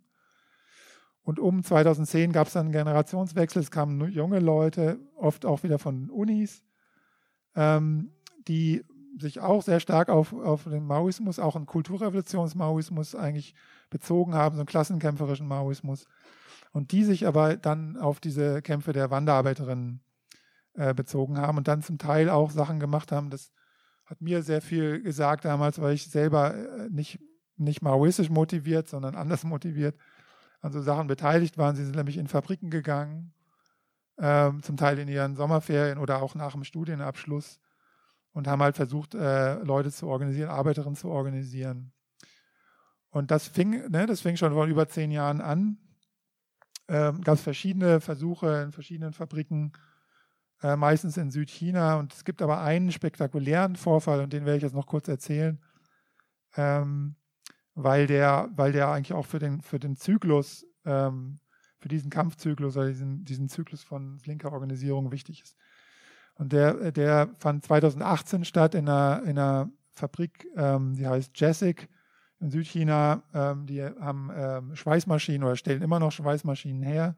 Und da ist halt so eine maoistische Zelle halt reingegangen und hat da gearbeitet und hat dann versucht, die, ne, die sehr schlechten Arbeitsbedingungen aufzugreifen, äh, Leute äh, zu organisieren. Sie wollten halt tatsächlich eine, eine, Gewerkschaft gründen, aber eine Gewerkschaft innerhalb dieses offiziellen Gewerkschaftsbundes äh, und sind sehr schnell ähm, dann ähm, entlassen worden ähm, von, der, von, der, von dem Unternehmen. Ähm, äh, und bei, ne, haben, sie haben dann protestiert, dann ist sehr schnell auch die Polizei gekommen. Also in China ist so, dass oft die, das lokale Kapital sehr eng mit den lokalen Behörden zusammenarbeitet. Also es hat auch in dem Fall da so funktioniert. Da sind Leute dann festgenommen worden. Und dann haben sie ähm, und das war ungewöhnlich. Sie haben nämlich dann mobilisiert und es sind Leute aus vielen anderen Städten in China, ähm, vor allem Studenten, Studentinnen, die in, ja, sie nennen das halt marxistische Studiengruppen, in Wahrheit sind es meistens maoistische Studiengruppen, ähm, sind halt Leute tatsächlich dann in diese Stadt in Südchina gekommen, äh, also einige Dutzend. Und sie haben dann ähm, ne, haben mobilisiert, haben, haben Presseinterviews gegeben, haben Demonstrationen vor der Polizeistation organisiert ähm, und dadurch ist das Ganze dann nochmal weiter eskaliert. Also die Polizei hat dann tatsächlich angefangen, ist in deren Wohnung eingebrochen, hat noch mehr, mehr Leute festgenommen und hat das Ganze auch benutzt, um letztendlich nicht nur diese Gruppe oder diese Zusammenhänge anzugreifen, sondern auch andere linke äh, Zusammenhänge, die Arbeiterinnenkämpfe unterstützt hat. Also das ist sehr schnell im Prinzip so äh, hat sich sehr schnell ausgeweitet und Verhaftungen fanden dann nicht nur in der Region statt, sondern in anderen Städten Chinas auch. Und äh, schnell ähm, gerieten auch diese Studienzirkel, diese maoistischen Gruppen in, in, ins Visier und wurden dann oft aufgelöst oder ähm, sie wurden halt gezwungen, sie wurden übernommen, also quasi parteitreue Studentinnen haben dann diese Studienzirkel übernommen und die anderen wurden, wie gesagt, oft festgenommen äh, oder mussten die Stadt verlassen oder die Uni verlassen. Also im Prinzip wurde sowohl der Kampf zerschlagen, als auch im Prinzip diese ganze Zusammensetzung, also der politischen äh, Linken, die sich auf Arbeiterinnenbekämpfer in der Zeit bezogen haben, ist im Prinzip da an ein Ende gekommen. Also das heißt, der, der Zyklus, also dieser Zyklus ist, ist äh, 2018 letztendlich äh, beendet worden. Soweit jetzt erstmal zu, den, zu diesen beiden äh, Beispielen. Ähm, wie gesagt, im Buch geht es noch um, um etliche andere, aber ich will das jetzt hier, hier erstmal äh, den Teil erstmal beenden. Wir können da gleich gerne über diese zwei Zyklen noch sprechen. Ich will jetzt noch zwei Bemerkungen machen. Ähm, einmal zur Bedeutung linker Opposition in China und dann nochmal zu der Bedeutung für uns letztendlich. Äh, erstmal ist wichtig, dass, das, dass die KP eigentlich in allen Phasen, also sowohl im Sozialismus in den 50er, 60er Jahre als auch dann später in der Übergangsphase und im Kapitalismus, sich immer der Gefahr linker Opposition gewahr war. Also das war immer ein Thema, ähm, auch, auch in, der, in der Partei. Ähm, und äh, ne, jetzt in der, das hatte ich vorhin schon erwähnt, in der sozialistischen Phase haben wir dann halt tatsächlich die Situation, dass wir quasi ein linkes Regime haben, was sich klassenkämpferisch äußert, was sich auf äh, natürlich auf Marxismus, Leninismus, Maoismus bezieht ähm, und äh, was dann aber ne, sich einer linken Opposition gegenüber sieht ähm, und die dann äh, auch unterdrückt. Das heißt, das ist nochmal speziell. Jetzt im, heute halte ich das Kapital äh, Regime für, natürlich für kapitalistisch und auch rechts. Also auch in, wenn man heutige linke oppositionelle Leute in China fragt, ähm, das habe ich schon vor vielen Jahren angefangen, ähm, dann, äh, ne, was, wie schätzt ihr das Regime ein heute? Dann sagen die halt rechts, ist ja klar, das ist doch rechts. Ähm, ich sagte, ich betone das immer so, weil hier gibt es immer ja noch Leute, die das Regime halt für links halten oder so, aber für die oppositionellen linken oder auch linksradikalen Kräfte in China ähm, ist, es, ist, es halt, ist es halt rechts, also die, die oppositionellen Kräfte. Ähm, das Regime äh, fand oder hat immer, ähm, war immer nervös natürlich, wenn es solche Formen von linker Opposition gegeben hat, weil das schon auch äh, immer abhängig war und immer auch ist letztendlich von seiner Legitimität unter ne, verschiedenen sozialen Gruppen, also auch Arbeiterinnen und, und Bauern, oder aber auch Frauen zum Beispiel. Und äh, linke Opposition hat ja quasi diese Legitimität immer bedroht, weil da quasi eine, eine neue Erzählung kam, ähm, ich hatte ja schon erwähnt, ne, dann wurde das Regime als rote Bourgeoisie bezeichnet oder Leute wurden halt ne, massenweise in Lager verfrachtet oder aufs Land geschickt und ähm, also linke Leute, ne, Leute, die, die, äh, die Forderungen gestellt haben oder, oder die sich organisiert haben. Und es gab immer wieder auch, auch äh, offen anti-linke Kampagnen, also Kampagnen, die ganz klar ausgerichtet waren gegen diese, diese linken Zusammenhänge. Das fing schon tatsächlich schon vor 49 an. Also innerhalb der Partei hat es immer wieder auch so Kampagnen gegeben. Und um also das Regime war, hat auch immer eine Definition gehabt, ne, was links und was rechts ist. Also wenn ihr Interesse habt, kann ich das später gibt es noch so ein Mao-Zitat, das kann ich noch vorlesen. Ähm, ne, letztendlich gibt es eine Parteilinie und dann gibt es Kräfte, die davon abweichen und manche sind halt links und manche sind rechts. Und die Parteilinie ist halt das, was gilt. Das heißt, die Partei hat immer quasi selber definiert, das ist eine linke Opposition oder das ist eine rechte Opposition. Nochmal zu den linken oppositionellen Kräften, die haben halt außer in der Kulturrevolution es nie geschafft, größere Organisationen zu bilden, aufgrund von der Repression, also auch dieser Kampagnen. Ähm, trotzdem haben sie im Zusammenspiel mit diesen linken ähm, Forderungen aus den sozialen Kämpfen heraus das Regime doch zeitweise immer wieder sehr stark unter Druck gesetzt ähm, Kulturrelation ist natürlich das, das Paradebeispiel, aber auch in anderen Zeiten. Und sie haben auch tatsächlich immer wieder Zugeständnisse durchgesetzt, ähm, also Zugeständnisse vom Regime an, an hauptsächlich an ökonomische Forderungen oder materielle Forderungen. Ähm, was sie nicht geschafft haben, ist natürlich sowas wie ein Regime-Change. Also es gab keine neue revolutionäre ähm, Entwicklung, obwohl es zum Teil ja in der Kulturrevolution so aussah. Und jetzt noch zur Bedeutung für uns, mein letzter Punkt, dann bin ich durch. Ähm, Im Buch geht es ja um die, ne, die, die, diese Wellen, die Zyklen letztendlich von sozialen Kämpfen und von diesen Kämpfen inspirierten linken Oppositionsgruppen. Und in diesen Kämpfen und auch in der Kritik ging es eigentlich immer um zwei Aspekte hauptsächlich. Das eine ist halt die Verteilung des Reichtums, ähm, ja, also die Frage von Ausbeutung, von Arbeitsbedingungen, ähm, von den Unterschieden zwischen verschiedenen Gruppen. Und, ähm, und das, andere, das andere große Thema dieser Kämpfe war immer die Verteilung von Macht.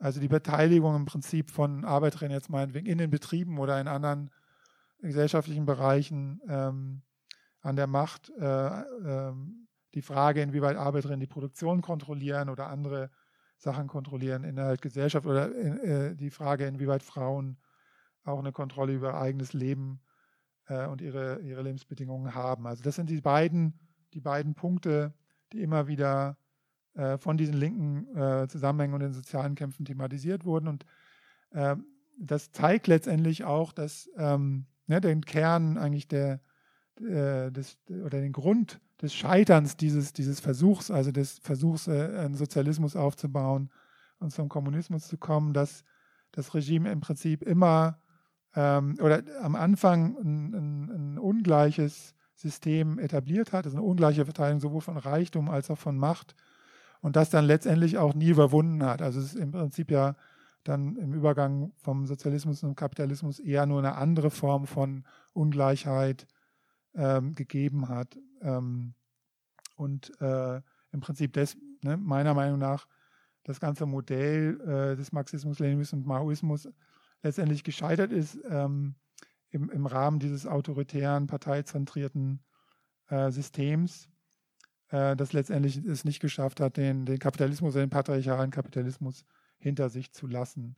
Und die KP ist letztendlich erst zu einer sozialistischen Herrscherpartei und dann zu einer kapitalistischen Herrschaft, Herrscherpartei äh, geworden. Trotzdem denke ich, es ist wichtig, ähm, jetzt nicht ähm, quasi das, die ganze Erfahrung so abzutun dieser Jahre, also mein Bezug genau auf diese oppositionellen Gruppen, ähm, den habe ich ja deswegen gemacht, weil ich glaube, dass innerhalb dieses Prozesses und der Auseinandersetzung innerhalb ähm, äh, Chinas in dieser Zeit da auch viele Erfahrungen drinstecken, die uns, äh, ne, sofern wir linke Aktivistinnen sind, die auch ähm, äh, letztendlich zum Ziel haben, ähm, diese Gesellschaft zu verändern, äh, Ausbeutung und Diskriminierung äh, hinter sich zu lassen, dass, äh, dass uns diese Erfahrung auch was geben kann, dass wir davon lernen können, ähm, in unseren Versuchen ähm, die Machtverhältnisse entscheidend zu verändern, auch wenn das in China halt bis heute nicht, nicht geklappt hat.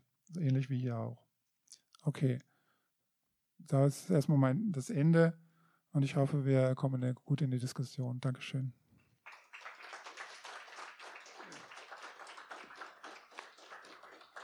Einmal sprichst du immer mal wieder so, am, also beiläufig auch von den Frauen, die erwähnst du. Kannst du auch Beispiele nennen, wo es da spezielle Kämpfe gegeben hat? Und zweite, das hast du so ein bisschen ausgelassen, dass der Boom vorbeigegangen ist oder schon beendet ist seit zehn Jahren, aber ich denke, so einen ganz großen Einschnitt hat es ja auch nochmal durch Corona gegeben.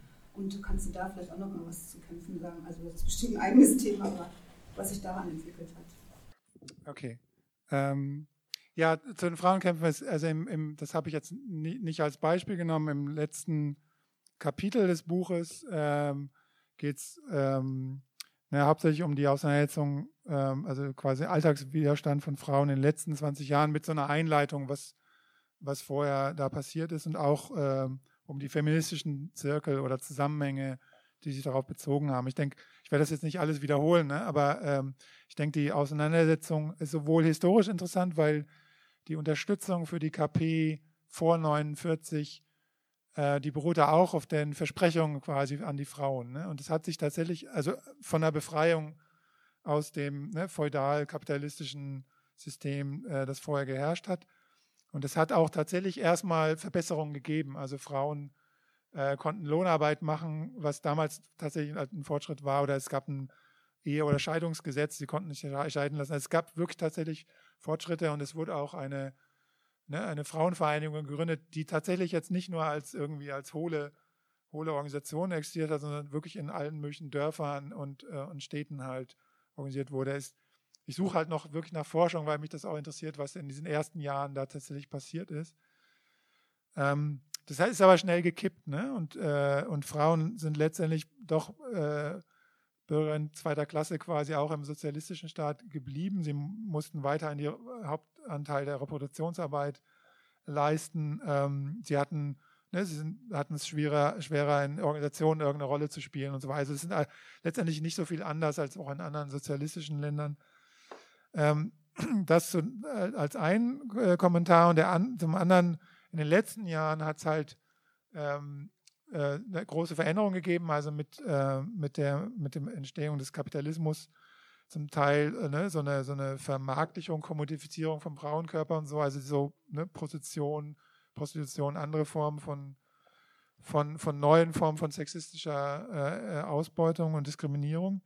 Gleichzeitig hat es aber auch so eine Art Ermächtigung gegeben, und zwar äh, witzigerweise durch die Ein-Kind-Politik, die es halt in den Städten zumindest den Familien verboten hat, mehr als ein Kind zu haben. Und wenn es halt ein Mädchen war, dann hat das, es ist schon auch mehr investiert worden in, in die Frauen. Außerdem hat es halt eine, eine durch ne, Abtreibung von weiblichen Föten halt so ein Ungleichgewicht gegeben, dass halt, es gibt halt viel mehr ähm, Männer als Frauen. Und letztendlich ist das schon auch eine Form von Ermächtigung der Frauen gewesen.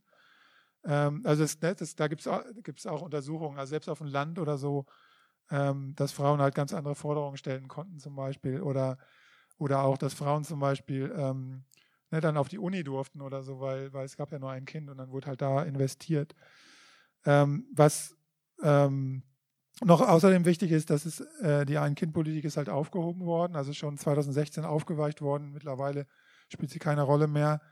Ähm, und letztendlich ähm, haben aber Frauen sich immer, immer ja, verstärkt geweigert, eigentlich mehr Kinder zu bekommen, weil, weil sie ja weiter auch die Reproduktionsarbeit machen müssen. Ähm, also ich spreche dann auch, äh, zum Teil kann man tatsächlich sagen, das ist wie eine Art Streik, also dass, dass die Frauen sich weigern. Auch Partei versucht seit Jahren Kampagnen zu machen, äh, den Frauen zu sagen, ihr müsst für die Nation jetzt Kinder kriegen. Und aber die, die Geburtenrate steigt einfach nicht, weil Frauen sich halt weigern. Und gleichzeitig ist halt auch eine feministische Szene entstanden, schon in, schon in den 80er, 90er Jahren, die jetzt über diesen Staatsfeminismus der Frauenvereinigung hinausgeht. Und bis hin, als in den letzten Jahren gab es auch äh, so quasi so eine aktionistische äh, feministische Szene, die aber auch dann schon ab 2015 immer stärker auch ins Visier der Sicherheitsbehörden gekommen ist. Und auch da gab es quasi so eine, so eine Repression. Und auch da ist eigentlich ein Zyklus zu Ende. Ähm, ich lasse mal dabei, also es, im Buch steht es äh, deutlich genauer. Zweite Frage ähm, äh, zum, ne, der Boom ist vorbei und aber äh, das ist halt schon seit, seit, seit, seit, äh, seit etwa zehn Jahren. Und dann kam halt nochmal Corona als, als neuer Einschnitt. Ähm, es, ist immer, es ist immer noch schwierig wirklich zu sagen, was, was Corona, also man kann jetzt sagen, was Corona in den letzten Jahren aus, ausgelöst hat. Ne? Aber jetzt, ähm, ich bin immer noch vorsichtig zu sagen, zum Beispiel vorherzusagen, was das für die chinesische Ökonomie bedeutet. Ne? Weil wir sehen jetzt schon, auch die letzten Zahlen waren irgendwie so, dass das Wachstum wieder zunimmt und so weiter. Also ähm, ne, ich bin da sehr vorsichtig zu sagen, jetzt irgendwie Corona äh, bedeutet das Ende, das sagen ja einige, ne? das Ende des chinesischen Aufstiegs ökonomisch oder so. Da wäre ich aber ganz vorsichtig. Ähm, letztendlich ist die chinesische Ökonomie, je nachdem, wie man das misst, in etwa so groß wie die amerikanische mittlerweile. Und da gibt es ja auch eine Auseinandersetzung um quasi um eine Einflussbereiche. Und da spielen natürlich ganz viele ökonomische Fragen auch eine Rolle. Und wie das ausgeht, das war eigentlich nicht zu sagen. Ich will aber nochmal betonen, dass der, dass Corona natürlich vor allem auch sozialpolitisch äh, wichtig war und wiederum die Wanderarbeiterin, also die Leute, die manuelle Arbeit haben, äh, gemacht haben und halt nicht ne, irgendwie von zu Hause aus arbeiten können, so ähnlich wie in anderen Ländern auch halt die Hauptlast auch getragen haben. Und dann halt auch Frauen mal wieder deutlich mehr, weil sie halt die Reproduktionsarbeit machen, die ja auch weitergegangen ist und sogar unter erschwerten Bedingungen. Also auch in, auch in China ähm, war das so. Ich, vielleicht können wir später nochmal auf die Auseinandersetzung Ende letzten Jahres eingehen, aber ich lasse es jetzt mal kurz erstmal hier. Und komme dann zu der Frage, ähm, des Maoismus ist eine interessante Frage, weil die maoistischen Aktivistinnen selber, die sagen, natürlich, die Arbeiterinnen selber sind eigentlich die Maoistinnen und wir sind das gar nicht. Ne? Also ich habe das auch wörtlich von Leuten gehört. Ähm, und aber es gibt andere, ne, die sagen, dass letztendlich die, die Wanderarbeiterinnen, also die jetzt in der Fabrik sind, das sind ja Leute, die sind ja jetzt nicht älter als 30, 35, 40 oder so, die haben, die kennen ja quasi die sozialistische Phase gar nicht mehr.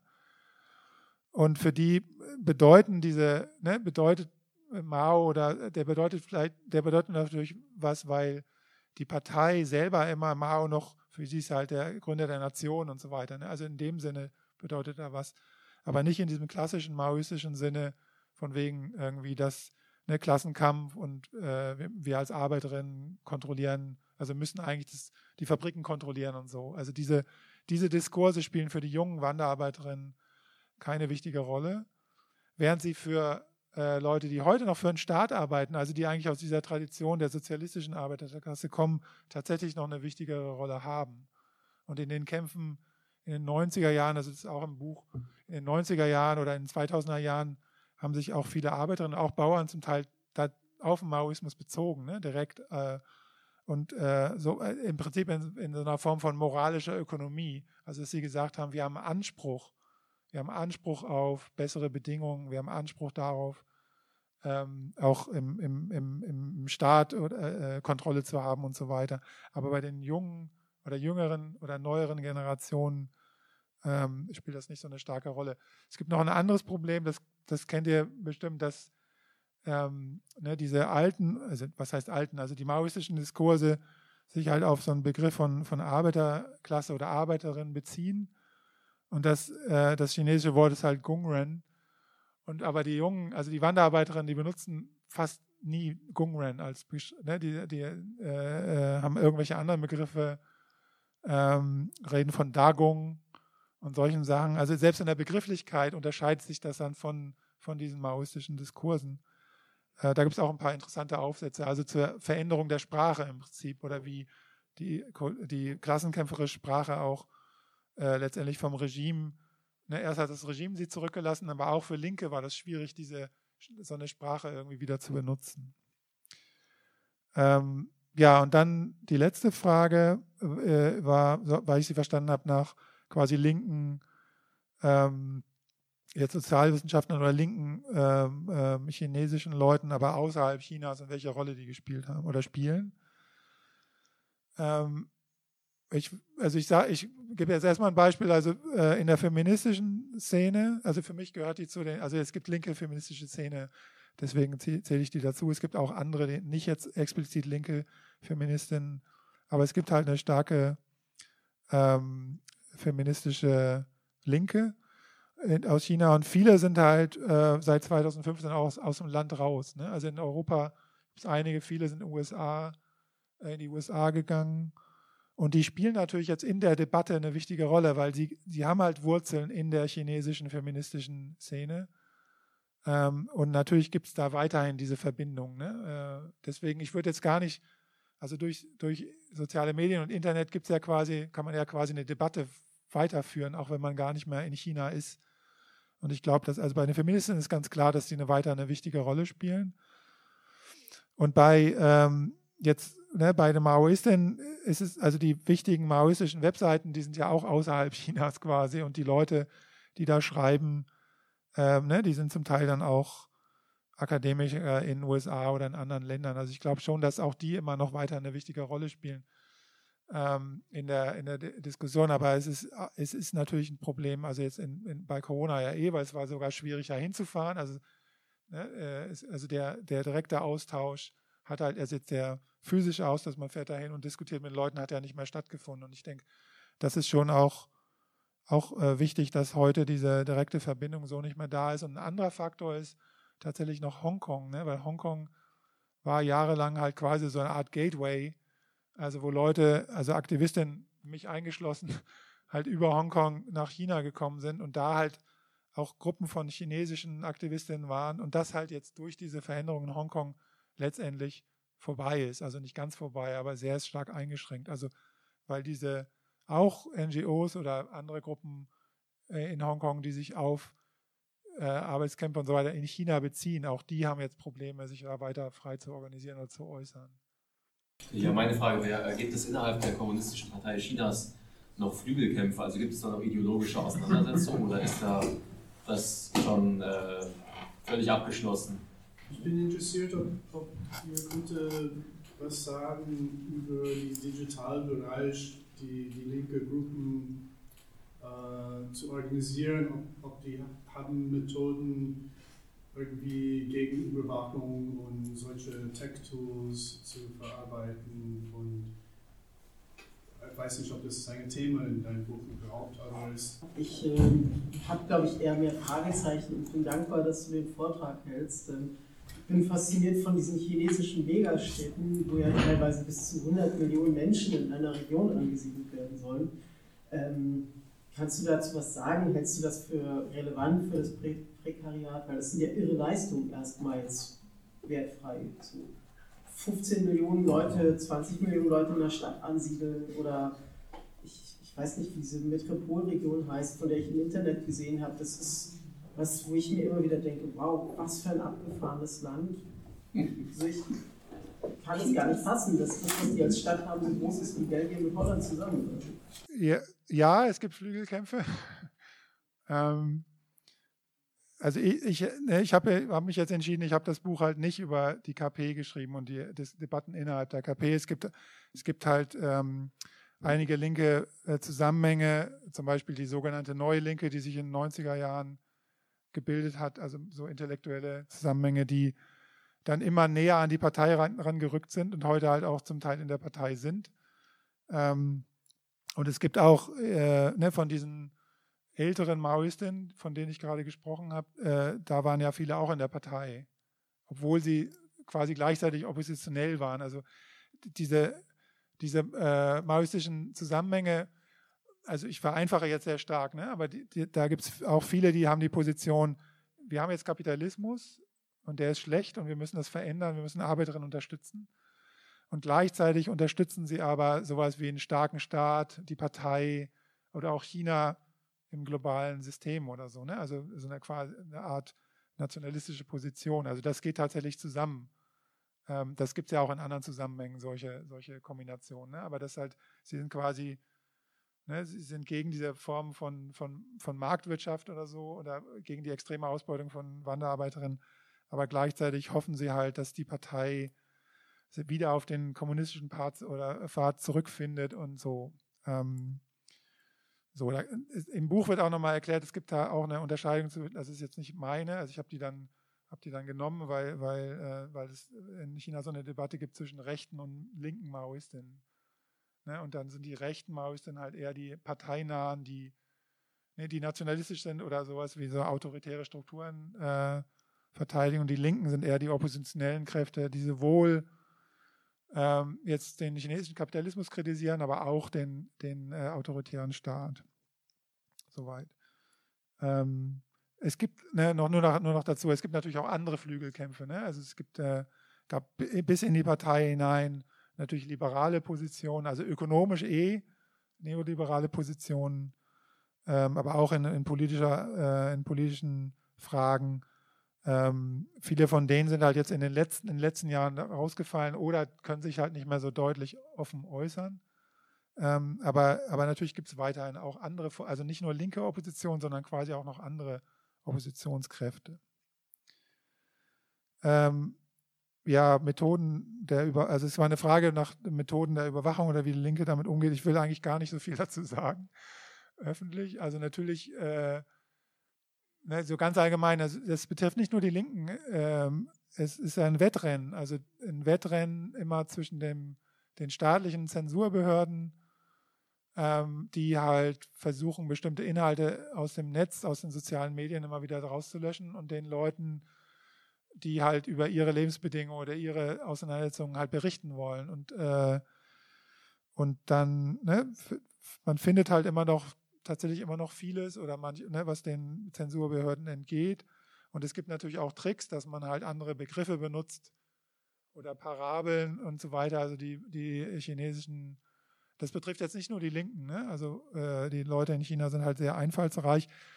Also die Älteren von euch, die so ein bisschen mit DDR-Überwachungsstaat äh, noch zu tun hatten, die kennen das. Ne? Damals war das ja Humor und also es gab halt auch andere Formen von Ausdruck von Parteikritik oder äh, so als, als jetzt irgendwie ähm, nur das, was man so klassisch kennt an, an einer deutlichen, äh, offenen politischen Kritik. Und alle diese Formen findet find man natürlich in, in China äh, auch, also auch Humor oder andere ähm, parteikritische Darstellungen. Und äh, was uns die Technologien angeht, ähm, ist es ne, so wie, also das ist ja jetzt auch nicht ein Problem, was wir nicht hätten oder so. Äh, der Bewachungsstaat existiert nicht nur in China, sondern er existiert auch in anderen Ländern.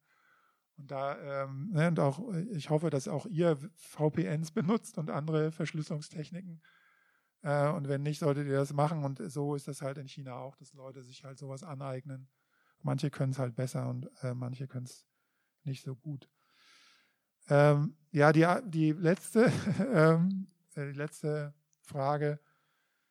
Ähm, ich, ich sage, also ich reagiere eigentlich auf sowas immer. China ist ein Land wie, wie andere Länder auch. Also, ne, ich, klar, wenn man jetzt aus Europa kommt und äh, ne, und hier ist ein Dorf, hat halt 500 Einwohner, eine Stadt halt 100.000 und in China hat ein Dorf halt 500.000 Einwohner und eine Stadt halt 15 Millionen, dann klingt das halt erstmal irgendwie exotisch und so, aber ich, ich denke, wir, wir, müssen eigentlich weg von solchen, ne, diesen, diesen, diesen so blenderischen irgendwie Einflüssen oder so. Ähm, letztendlich sind die Lebensbedingungen oder die Alltagsfragen von Leuten in China sehr, sehr ähnlich. Unsinn Alltagsfragen.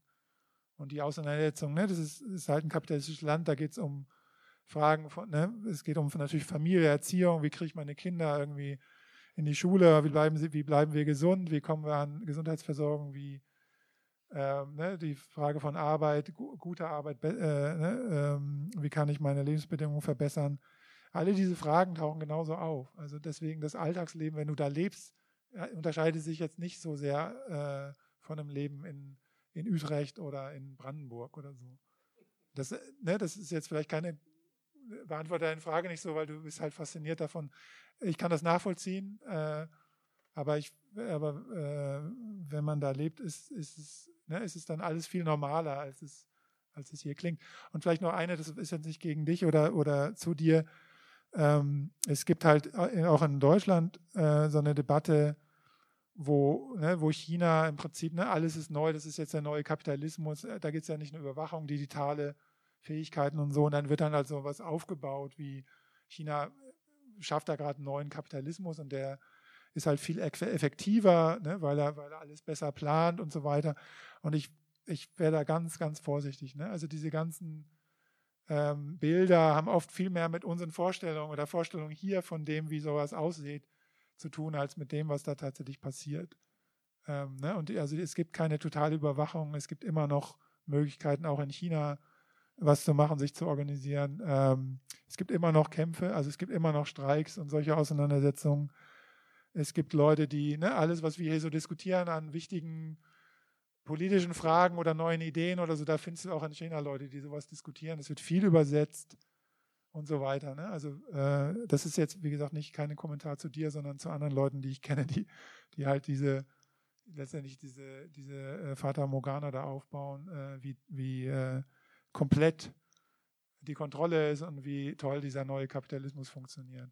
Ich wollte auch eine Frage loswerden, weil ich habe das Buch gelesen und habe mich das die ganze Zeit gefragt und auch von deinem Vortrag kam das, dass du sagtest, Re Regime-Change wäre höchstens einmal bei der Kulturrevolution vielleicht möglich gewesen und ich habe mich dann gefragt, wie hätte sowas aussehen können oder hätte, wann hätte es historisch, sage ich mal, den Moment gegeben und wer wäre der Träger gewesen von tatsächlich einer anderen Entwicklung, weil ich sag mal, wenigstens schon bei den ersten Protesten wäre das ja, sage ich, vielleicht ja auch schon ein Bürgerkrieg gewesen, weil, sage ich mal, die Prekären gegen diejenigen, die die äh, besseren Jobs gehabt hätten, war ja die Klassenspaltung wäre ja schon so weit fortgeschritten möglicherweise, dass es gar nicht jetzt die Partei nur war, die sage ich mal, eine Lösung unterdrückt hat, sondern tatsächlich auch, wo wäre die Möglichkeit gewesen, äh, das wirklich grundsätzlich in eine andere Bahn zu bringen. Das ist die eine Frage, die immer wieder auftaucht, auch im Buch, finde ich. Und das andere ist, ob äh, jetzt vielleicht viel aktueller, was sich oder ob sich durch Xi grundsätzlich in der, sage ich mal, Abfolge von äh, chinesischer Politik, chinesischer Führung was gründlich geändert hat. Ich antworte jetzt kurz, ähm, was heißt kurz? Das sind natürlich groß, das sind jetzt zwei große Fragen und ne, du hast das Buch gelesen. Ähm, in, in dem Buch tauchen natürlich viele von diesen großen Fragen auch auf. Ähm, auch, ne, es, ist, also es ist klar, dass an der Kulturrevolution äh, sind viele von den Machtstrukturen einfach zerfallen. Ne? Das ist klar. Also, also ist, da, ich glaube, sind sich auch alle einig, das war tatsächlich eine Situation, das hätte ganz anders ausgehen können. Und jetzt die Frage, die du stellst, ist ja, jetzt hätte es eine Revolution sein können. Also hätte es irgendwie ein neues, einen neuen, was weiß ich, einen neuen revolutionären Versuch geben können. Beziehungsweise das ist, da, das ist die Frage, die mich da interessiert. Was, es hätte ja auch sein können, dass, ähm, ne, dass, dass zum Beispiel China zerfällt oder so, was ja immer auch eine, eine Möglichkeit ist, ne, auch heute. Also das ist jetzt, ne, das, äh, mit der, da, da, sind wir schon bei Xi oder so, hier wird in Medien und auch in Analysen das ja oft so dargestellt ist, jetzt, jetzt ist alles zentralisiert und da gibt es diesen einen und so und der entscheidet alles oder so. Das ist natürlich totaler Quatsch. So, da gibt es halt Leute, ne, die solche, so, solche Geschichten kann man gut verkaufen. Das ist ja bei, bei Russland ähnlich. Aber natürlich funktioniert China nicht so, dass da ein Typ ist und der das alles entscheidet. Im Gegenteil, es ist so, dass es sehr viele regionale Interessen gibt und eigentlich immer, also in der ganzen Geschichte der, der Volksrepublik immer eine Auseinandersetzung gegeben hat zwischen so lokalen und regionalen Eliten und, und der Zentralmacht. Und das zum Teil jetzt auch äh, das, was in den letzten Jahren gelaufen ist, also ein Versuch, bestimmte Sachen wieder zu zentralisieren, hat eben mit dieser ständigen Auseinandersetzung und dieser Spannung zu tun, ähm, die, die mit dieser, ne, mit diesen, auch mit diesen sehr unterschiedlichen Situationen, also von Entwicklung und Unterentwicklung äh, in den verschiedenen Provinzen zu tun hat. Ähm, aber jetzt nochmal zur, zur Frage von der Kulturrevolution. Ich glaube, dass es äh, keine, also dass die Tatsache, dass es gescheitert ist, auch daran lag, dass es eben keine neue Kraft gab, die in der Lage gewesen wären, jetzt eine Andersordnung zu schaffen in dieser Bürgerkriegssituation auch zwischen Rebellen und den konservativen Kräften.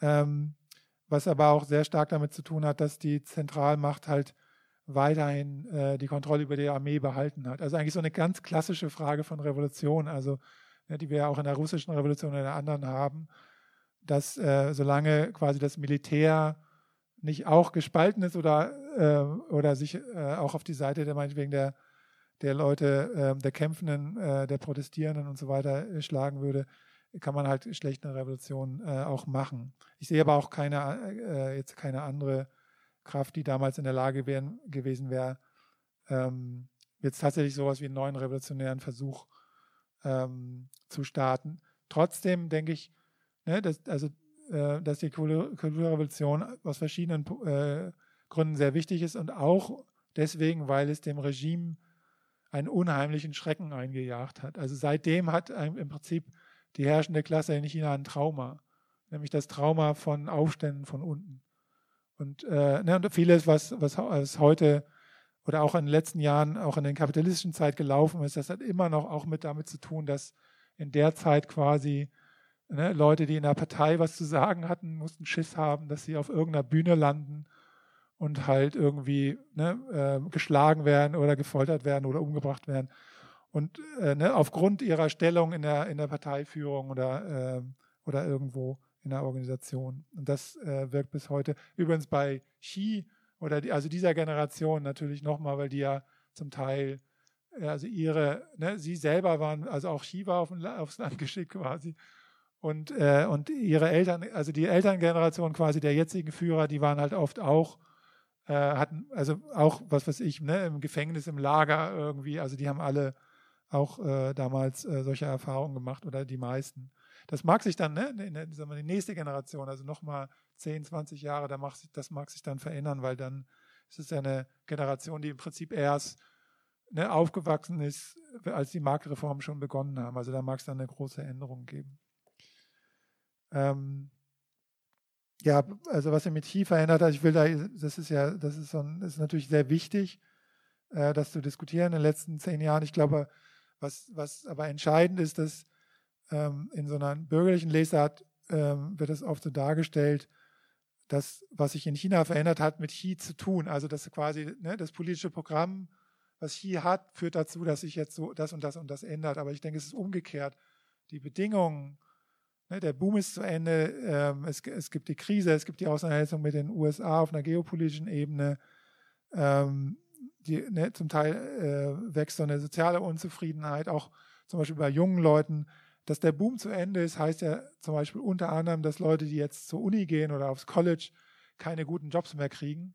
Oder die Jobs, die sie kriegen, halt alle miese, miese Bedingungen haben. So, ne? Also es hat halt soziale Auswirkungen. So. Und in der Situation ähm, ist irgendwie klar, ne, dass die Partei, eine Partei, die autoritär ist, die sich nicht erneuern kann, irgendwie äh, aus, auch aus, ne, aus, diesen, aus diesen Auseinandersetzungen erstmal nicht rauskommt, äh, dass die halt autoritärer wird oder versucht halt irgendwie den Laden zusammenzuhalten und dann die neuen Technologien einsetzt und so weiter. Also das, so erklärt sich das eigentlich und nicht an der Person Xi, weil, weil der, das, wie gesagt, man könnte das alles so analog mit Russ, zu Russland auch, auch diskutieren, denke ich, äh, wenn sich sowas so also stark auf so eine Person äh, äh, konzentriert. Ich habe eine Frage, Ralf, zu der äh, Arbeitskräftesituation in China. Also weil diese Klasse der, der Wanderarbeiterin, die, die geistert ja schon seit ewigen Zeiten durch die Medien. Und ich könnte mir vorstellen, dass sich das auch ziemlich verändert hat. Also A, die Lohnentwicklung, B, die Rechte. Und dass die auch vielleicht gar nicht mehr wandern, sondern sich da niederlassen, wo sie auch arbeiten. Äh, und ich gehe davon aus, dass mittlerweile auch Arbeitskräftemangel in China herrscht und ob es eine, eine externe Arbeitsmigration nach China rein gibt, äh, um sozusagen äh, Arbeitskräfte-Ressourcen aufzubauen und ob die eventuell da noch andere Formen von Auseinandersetzungen, von Klassenkampf, Traditionen mitbringen. Also vor kurzem geisterte ja durch die Medien, Indien hat jetzt mehr Menschen als China. Und das ist ja nochmal so ein, so ein Signal, äh, dass man äh, sagt, okay, die Demografie Chinas geht in eine andere Richtung, die haben nicht so wenig Leute, die da arbeiten. Noch? Ähm, ich wollte noch einen kleinen Kommentar, äh, Kommentar zu diesen Städten machen. Ich finde, das ist dann doch wieder nicht normal, wenn man im globalen Süden schaut. Also wie Wohnraumversorgung und Infrastrukturversorgung äh, passiert. Und das ist vielleicht aus dem Westen normal in Anführungsstrichen, aber wenn man sich sozusagen globalen Süden und da die Urbanisierung anschaut, ist es schon erstaunlich, äh, äh, sozusagen eine Grundversorgung, die kann man wieder kritisieren und sie ist kapitalistisch organisiert und so weiter, aber manchmal ist dann schon schön, ein Dach über den Kopf zu haben. Ähm, meine, aber die einigen Fragen sind, ähm, welcher wird Taiwan in einer bestimmten Art sozusagen so ein politisches Hinterland bilden wie Hongkong, was natürlich viel weniger erreichbar ist. Es ist erreichbar, soweit ich weiß. Äh, also über, ich glaube, es gibt weiterhin noch Direktflüge, oder? Ja. Äh, aber es ist natürlich nicht, man kann nicht mit der U-Bahn reinfahren sozusagen. Äh, ähm, und die zweite Frage ist, dass, das ist ja unfasslich effektive, so scheint es, Corona-Proteste gab, die ja zu einer 180-Grad-Wende der Corona-Politik geführt haben. Ähm, wie du die beurteilst, ist das eine politische Kraft oder äh, wie, wie, kann man das in sozusagen in der Aufständigkeit oder Nicht-Aufständigkeit äh, beurteilen, was da passiert ist? die jetzt kein Arbeitskampf im Klassensinne ist. Ich glaube, sie hat viel mit Reproduktion und Leben und Arbeit auch zu tun gehabt. Ja, zu, die erste Frage war ne, nach rechten Nationalisten oder wie äußert sich sowas wie rechte, rechte Haltung oder Rassismus, ähm, Ausgrenzung äh, und wie reagiert der Staat darauf? Ähm, also ich benutze den Begriff linke Opposition und, ne, äh, äh, für, für China äh, und, und gucke mir genau an, ne, was, was meine ich mit links oder was, was, was beschreibe ich mit links, habe ich ja so ein bisschen vorhin schon angedeutet nochmal, dass mit dieser Verteilung von Reichtum und Verteilung von, von Macht. Und es gibt natürlich auch eben Kräfte in China, die jetzt ähm, ne, die also für mich recht sind, weil sie zum Beispiel gegen egalitäre äh, Bedingungen sind oder, oder ne, Hierarchien oder Privilegien verteidigen oder rassistisch auftreten und so weiter. Das heißt aber nicht, dass diese Leute immer sich selber auch als Rechte bezeichnen. Ne? Das, eigentlich gibt es das kaum. Also in Hongkong gibt es das tatsächlich, äh, dass sich viele Leute in der Bewegung da als rechts bezeichnet haben damals. Ähm, äh, aber, ähm, aber in China gibt es das, also dass Leute wirklich sagen, wir sind rechts. Das, das gibt's, es gibt es aber nicht, nicht, so, nicht so viel. Äh, bei Intellektuellen gibt es das zum Beispiel, die dann irgendwie so Trump-Fans sind und so in solchen Debatten vielleicht eher. Was ist aber, was ich eher wichtig finde, sind so Sachen wie, dass in bestimmten Phasen halt ähm, zum Beispiel der Rassismus deutlich zunimmt. Und bei Corona gab es zum Beispiel eine Phase, wo, ähm, also es gibt, da komme ich ja nochmal gleich zu zur Immigration, ähm, es gibt die größte äh, jetzt schwarze Community in, in China ist in Guangzhou, also in einer, in einer Stadt im Süden. Das sind aber das sind hauptsächlich jetzt Leute, die da hingehen, also entweder als Studentinnen oder so oder halt als Handelnde, also die kaufen da ein und äh, exportieren das Zeug halt. Ist jetzt keine Immigration, Arbetsimmigration oder so äh, äh, erstmal. Also, ne, dass die dann, was weiß ich, alle in Fabriken arbeiten oder so, so ist das nicht. Und die haben aber während der, während Corona, ne, sind die ja extrem angegriffen worden. Also das äh, hieß dann äh, äh, ne, halt, äh, also auch zum Teil sind die aus den Wohnungen rausgeflogen und so weiter, weil halt rumging, dass äh, die sich halt nicht schützen oder dass sie halt das, den Virus mit sich tragen. Und es ist zum Teil auch sogar gegen, ähm, gegen weiße Leute dann später gegangen. Also weil die Erzählung quasi war, ne, alle, die von außen kommen, die bringen das mit rein. Und dann ne, sind halt Leute, ähm, ob man dann von Rassismus äh, spricht, da das wäre jetzt eine andere Frage, aber sind halt Leute angegangen worden, weil sie halt aus einem anderen Land kamen. Und das sind so Wellen von ne, gegen Ausländer, die, das gab es immer wieder. Ne? Auch in der Kulturrevolution gab es das, sind viele auch sogar Leute, die halt nach China gegangen sind, um die Revolution zu unterstützen vorher, ähm, sind, ne, sind, haben, das im, haben die Kulturrevolution im Lager verbracht oder so. Also es gab immer wieder auch so eine Vermischung halt von ne, so äh, jetzt maoistischen oder anderen Bewegungen und dann äh, auch, auch ähm, rassistischen oder fremdenfeindlichen Einstellungen. Äh, und das gab es auch in den letzten Jahren. Ne? Also äh, ähm, jetzt so nationalistische Mobilisierung. Und der, der Staat, ähm, einerseits baut der Staat auf Nationalismus, also es gibt, ne, es gibt den ganz starken Bezug jetzt so ideologisch auf chinesische Geschichte, Konfuzianismus, ähm, manchmal so benannt, oft dann nicht so benannt, aber schon also auf die chinesische Tradition. Ne, das Besondere der, des Chinesensein und so, also ein Han-Nationalismus im Prinzip. Ähm, und es gibt auch einen, einen, starken Bezug halt auf das Land, also auf, auf, auf die Volksrepublik und dann ähm, so ein Nationalismus. Und der, das heißt, der Staat spielt eine, also will das eigentlich, also weil einen anderen sozialen Kit kann er kaum anbieten. Also der andere wäre, ne, da wären wir, ne, wäre im Prinzip sowas wie Sozialstaat, äh, aber das funktioniert halt, ich sage mal, brüchig ähm, und nicht, nicht bei allen. Dann gibt es halt Nationalismus. Andererseits will er, will der Staat halt nicht, dass sich solche Bewegungen halt unkontrolliert weiterentwickeln. Also zum Beispiel, ne, es gab dann äh, bestimmte Auseinandersetzungen über Inseln im, im, im, äh, im chinesischen Meer, ne, die Japan kontrolliert oder so. Dann gibt es eine anti-japanische Demo oder so und der Staat lässt das dann zu. Manchmal mobilisiert der Staat sogar für solche Demos, aber er will halt nicht, dass die dann darüber hinausgehen, also dass sich dann irgendwas unabhängig organisiert an, äh, als Nationalismus, was, was den Staat dann gefährden würde oder seinen Spielraum eingrenzen würden, weil er, weil auch der chinesische Staat natürlich auf globaler Ebene weiter mit anderen Regierungen anderer Länder verhandeln will und so. Also das, das heißt, es ist eigentlich so ein, so ein Hin und Her, ne? so, nicht so eine ganz klare ähm, Geschichte. Ähm, so, jetzt die, die Frage war jetzt so, ne, zu Arbeitskräften, Lohnentwicklung, ähm, ob die Leute überhaupt noch wandern, Arbeitskräfteknappheit, also ein bisschen, ich habe jetzt nur die Stichpunkte äh, genannt.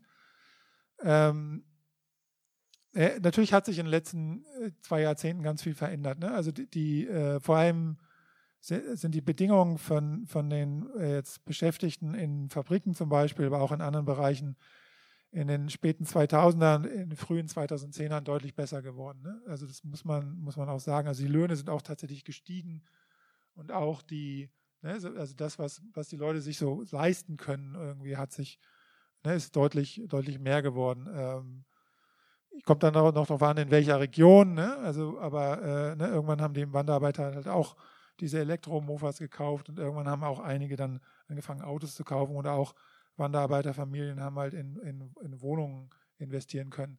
Kommt dann auf die Region an und wo arbeitest du genau. Ne? Und es gab natürlich auch immer weiter Armut.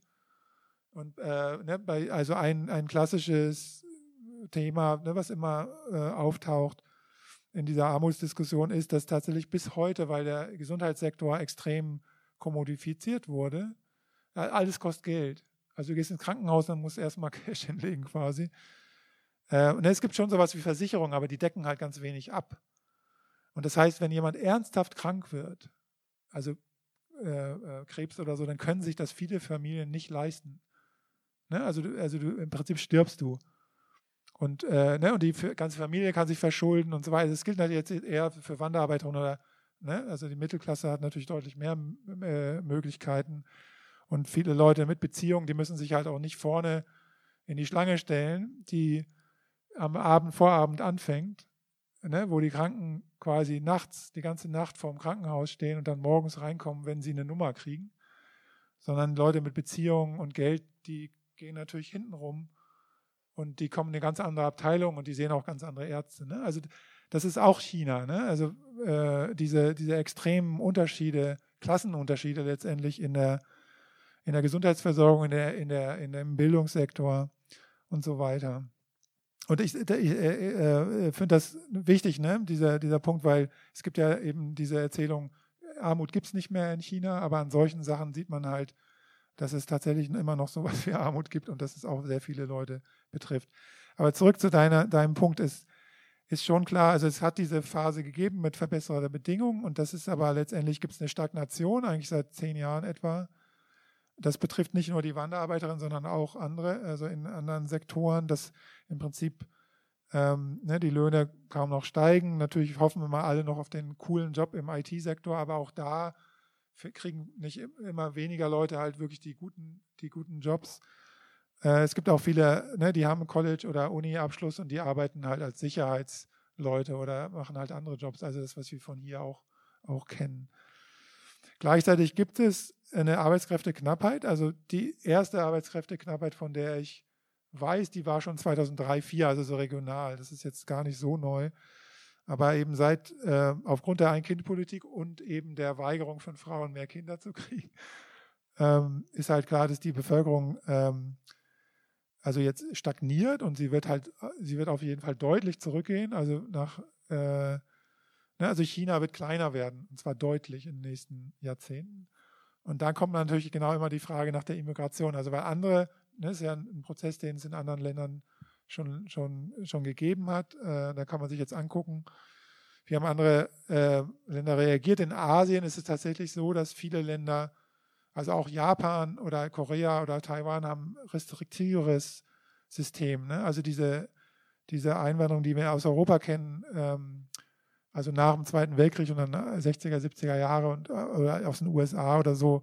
Ich weiß nicht, in Deutschland ist, glaube ich, mittlerweile, wenn, wenn man jetzt ne, die verschiedenen Generationen zusammenzählt, sind ein Drittel der Menschen, die hier leben, ne, kommen, kommen irgendwie von, aus Familien, die seit den 60ern hier eingewandert sind. Sowas gibt es in Asien im Prinzip erstmal nicht. Also auch nicht in Japan und auch nicht in Korea und auch nicht in Taiwan. Wobei das in Taiwan, das erzähle ich euch ein anderen Mal, so langsam jetzt entsteht, aber ähm, aber halt längst noch nicht da ist. Und jetzt ist halt die Frage, wie China reagiert. Und es gibt, es gibt natürlich äh, Immigration, ähm, ähm, die aber, aber es gibt halt keine so staatlich organisierte Massenimmigration bisher. Ne? Äh, es gibt jetzt in, in, den, ne, in, den, in den Großstädten um Hongkong rum, gibt es dann jetzt auch Philippine, Philippiner oder, oder Indonesierinnen, die ja in Hongkong massenweise arbeiten, die jetzt auch da arbeiten, aber das ist alles irgendwie so ein Grau, Bereich. Und ich habe auch schon mal von Fabriken gehört, die dann Leute aus Myanmar oder so angestellt haben in Shenzhen. Aber es ist alles in so einem Graubereich. Also es gibt keine Massenimmigration oder irgendwie Pläne. Und es ist auch, also es ist schwer vorstellbar, wie das, wie das funktionieren soll. Äh, und ob das Regime das überhaupt, äh, überhaupt plant oder überhaupt äh, sich vornimmt. Also ähm, ja, das, ich wage da auch nichts nichts irgendwie vorherzusagen. Ne? Aber es äh, wird ein Riesenproblem, was du angedeutet hast. Ähm, ne? Ohne Migration wird das, dieses ganze Wirtschaftsmodell so erstmal nicht weiter, nicht weiter funktionieren ab einem bestimmten Punkt. Jetzt so das letzte, ähm, ne, äh, bei der Infrastruktur, also dieser Vergleich, das, ich gebe dir recht, ne, wenn man jetzt, äh, wenn man sich jetzt Kinshasa anguckt und Shenzhen, dann wird man einen Riesenunterschied sehen. Ähm, aber, ne, aber das globale Kapital ist auch nie nach nach Kinshasa gegangen oder so. Ne? Also es gibt halt Bedingungen. Das ist jetzt nicht das Regime hat das alles toll organisiert, sondern es, ne, ich sage es halt nur nochmal. Ich,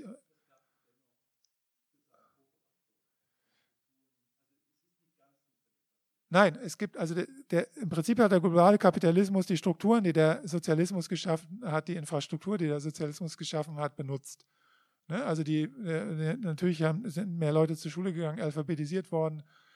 Es gab ein sehr viel besseres, sage ich mal, oder breiter, wirksameres äh, Gesundheitssystem im Sozialismus als heute, also und so weiter. Also Ne, aber diese Strukturen sind im Prinzip, ähm, also Strukturen, die im Sozialismus geschaffen wurden, sind dann später natürlich für das neue Modell benutzt worden. Und es ist natürlich so, dass es in den Städten äh, ne, auch eine Mittelklasse gibt, die wahrscheinlich größer ist als die Mittelklasse, die gesamte Mittelklasse in Europa, aber das hängt natürlich auch mit den, wieder mit den Größenverhältnissen da zusammen. Ähm, die Infrastruktur ist jetzt nicht überall ne, so, also klar, wenn du es eben mit Indien oder afrikanischen Ländern vergleichst, oft besser, aber jetzt, äh, ne, es gibt halt immer noch sehr großen Mangel und vor allem sehr große Ungleichheit zwischen den, sagen wir, den Armen und den, und den Reichen. Das dazu. Ähm, ich habe nicht ganz verstanden, was, was die Frage zu Taiwan war. Also ich glaube, dass äh, ja,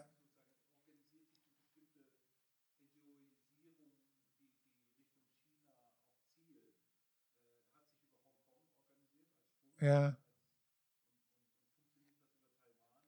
Nein, nein.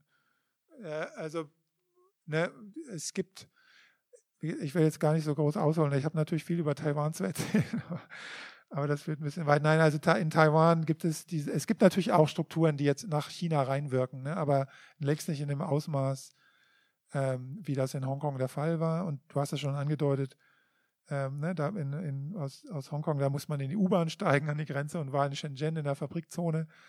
Und das ist in Taiwan halt nicht der Fall. Ähm, ähm, ne, die meisten Leute, die jetzt nach China fahren von Taiwan, müssen über Hongkong fahren und es gibt Direktflüge, weil halt 500.000 Leute etwa aus Taiwan in China ja arbeiten, in den taiwanesischen Unternehmen, die es da gibt. Also die Ökonomien sind sehr stark verbunden und äh, China ist der Haupthandelspartner von, von, von Taiwan. Ne? Also es ist jetzt nicht so, dass die zwei Länder jetzt irgendwie vollkommen auseinander sich entwickelt hätten schon oder so. Und man auch in, äh, wenn ich äh, in den taiwanischen Supermarkt gehe, dann gibt es halt viel Gemüse aus China. Also es ist jetzt nicht so, dass das völlig auseinander ist.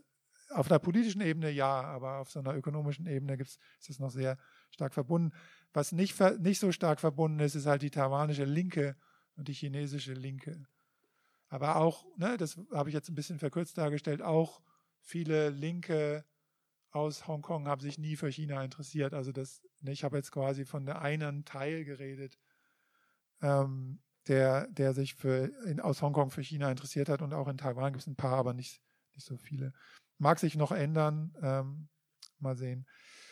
Zu den Corona-Protesten, ähm, also erst, ich sage immer erstmal, ne, es war nicht, es war nicht, es war nicht eine Bewegung. Also das ist ganz wichtig. Es gab nicht die eine Corona, also Anti-Corona-Bewegung, sondern es waren mindestens drei, wenn nicht gar vier.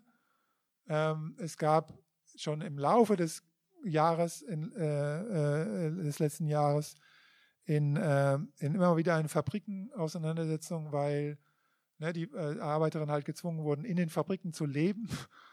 Ähm, und ähm, ähm, ne, und also zum Teil auf dem, auf dem Boden oder äh, zum, wenn sie Glück hatten, gab es halt ein Wohnheim, wo sie dann weiter wohnen konnten. Aber auch dann durften sie nicht mehr raus. Und es hat immer wieder so Auseinandersetzungen gegeben, also nicht erst im Oktober, November, sondern auch vorher schon. Es ist dann eskaliert im Oktober bei Foxconn in seiner großen Fabrik, wo es ja richtig Riots, also Randale gegeben hat, Auseinandersetzungen, weil die Leute raus wollten. Ähm, das ist die eine Bewegung. Die zweite Bewegung war, dass es in Wanderarbeitervierteln, also in den großen Städten, immer wieder auch Unruhe gegeben hat und das auch Ende November eskaliert ist. Also wo halt in, auch in Guangzhou zum Beispiel in so einem Wanderarbeiterviertel die richtig die Leute auf die Bullen losgegangen sind und so weiter. Ähm, dann gab es an den Unis, also die Uni, viele Unis wurden auch abge, abgesperrt, die Leute kamen nicht mal raus. Da gab es auch im, im äh, Frühjahr schon, schon immer wieder äh, auch Proteste. Und dann gab es halt das, was wir so klassisch als diese, äh, ja, also, ne, manchmal heißt sie Weiße Papierbewegung oder A4-Bewegung. Äh, auch in China, in Chinesisch gibt es verschiedene Begriffe. Und da waren halt, sind halt viele schon aus, also aus, den, aus den Städten ähm, ähm, beteiligt gewesen, die halt diese, diese, ähm, ähm, ne, diese Kundgebung gemacht haben, nachdem in, in Urumqi, also in, in Xinjiang ja da Leute gestorben sind, weil die ihre, ihr, Haus, ihr Hauskomplex da vollkommen, alles war abgeschlossen, da gab es ein Feuer und sind die Leute verbrannt. So ist das da angefangen und es ist halt dann schnell zu, zu ne, Demonstrationen gekommen in verschiedenen Städten, äh, mit, auch mit Forderungen. Und da, da gibt es dann halt dann auch wieder ähm, ne, Videos und so weiter, die dann rumgegangen sind, wo sie auch äh, gegen das Regime ne, nieder mit Xi Jinping und so weiter bis hin so sowas. Aber das ist, das ist nochmal eine andere Zusammensetzung als jetzt ne, die Arbeiterinnen oder so, deswegen betone ich das immer. Äh, wie schätzt man das jetzt ein? Ähm, die Bewegung war sehr kurz, sie ist sehr schnell äh, ausgelaufen. Ich glaube nicht, dass die Freigabe, also die, de, der Schluss der Null-Covid-Politik eine Reaktion auf die Proteste war. Sondern, sondern meiner Meinung nach hatten die schon Zahlen, also das Regime hatte Zahlen, dass die, ne, dass die Pandemie nicht mehr aufzuhalten ist. Weil wenn man die Zahlen Anfang Dezember, also wirklich eine Woche später sieht, wo das halt vollkommen explodiert, also das, das ist unmöglich, dass aufgrund der Aufhebung der, der Maßnahmen so schnell dann das so hochgeht. Ne? Ich denke, die hatten Zahlen, dass, dass sie es nicht mehr kontrollieren können und dass sie das letztendlich irgendwas machen müssen. Dann kamen die Proteste und sie haben es halt genutzt. Also sie haben die einfach, ne, die Proteste dann auch, ja gut, wenn ihr das wollt, dann machen wir es halt jetzt, aber ihr müsst die Konsequenzen tragen. So, also, ne, so denke ich, äh, ist das gelaufen. Ähm, aber jetzt vielleicht ganz kurz noch zu, zu der Einschätzung der Bewegung. Ich glaube, also ich habe mit einigen gesprochen, das ist natürlich eine sehr, ne, das war schon irre, ne? Also für die Leute, die beteiligt waren, äh, ne, war es schon eine, eine auch, ne, je nachdem, wo sie, in welchen Städten sie waren, eine irre Erfahrung, dass plötzlich da Tausende zusammenkommen, äh, die Straßen blockieren, dann kommen die Bullen und sie, die Leute bleiben erstmal da und so weiter. Also alles Sachen, die, die vorher halt erstmal so nicht denkbar war. Also wenn mir das jemand erzählt, erzählt hätte, so hört das auf oder so, hätte ich auch gesagt, nee, kann ich mir gar nicht vorstellen. Und äh, es gibt auch schon Leute so, die, ne, die, für die ist das einfach eine ganz wichtige, so eine Bewegungserfahrung, die ja einige von uns auch kennen. Ähm, und äh, eine andere, klar, ne, äh, das ging dann ein, zwei, drei Tage je nach Stadt, dann kam, haben die Bullen halt geschafft, dass oft, indem sie einfach die ganzen Plätze besetzt haben äh, oder die Präsenz erhöht haben, das dann halt verhindert. Und das war dann halt relativ schnell vorbei. Und es gab dann auch eine Repressionswelle, ähm, dass, ne, da gibt es dann verschiedene Theorien, dass sie halt einfach gecheckt haben, welche Leute da ihr, ihr Telefon eingecheckt hatten und einfach alle kontrolliert haben, die dann da war in der Region. Sind auch Leute festgenommen worden, auch, im, in, auch, im, auch immer noch im Gefängnis. Ähm, aber äh, ne, wenn andere bessere Infos haben, also ich habe nicht den Eindruck, dass es tatsächlich so eine riesige Repressionswelle gegeben hat, ähm, sondern ich glaube, die haben, ne, die, sie wollten, da, sie wollten zeigen, das geht so nicht und sie haben Leute abgegriffen und, ne, und die werden jetzt auch Prozesse machen und so weiter, aber sie haben jetzt nicht angefangen, äh, ne, irgendwie jetzt irgendwie die Lager zu füllen oder sowas. Ähm, um das so ein bisschen einzuschätzen. Und da, ob es eine neue Kraft jetzt auf lange Sicht gibt, das werden wir sehen. Also ich glaube, dass die Erfahrung spielt eine Rolle, aber die Bewegung ist, wie gesagt, war dann vorbei. Und natürlich auch aufgrund dieses der Aufhebung der, was ja der Anlass war, äh, der Politik. Und dann kam halt die Welle, also ne, das äh, hat jetzt noch niemand gefragt, aber sonst werde ich immer gefragt, ja, was, wer ist denn eigentlich gestorben? Und das kann man halt nicht sagen. Ne? Es hat eine Riesenwelle gegeben. Also es gibt viele Berichte auch, wo Leute sagen, alle, alle die sie kannten, hatten Covid innerhalb von, von sechs Wochen oder so. Und äh, wenn man jetzt die Zahlen vergleicht mit Zahlen woanders, dann sind halt irgendwie zwischen ein und zwei Prozent der Leute gestorben. Ne? Also äh, das wäre, also es wäre sonder, sonderbar, wenn nicht. Und die Krankenversorgung eben in China ist, wie ich schon eben erwähnte, äh, oft teuer und auch also sogar auch die Corona-Behandlung äh, musste dann irgendwann bezahlt werden, auch wenn sie vorher lange Zeit äh, gratis, also die Impfungen so gratis waren, aber irgendwann mussten sie bezahlt werden.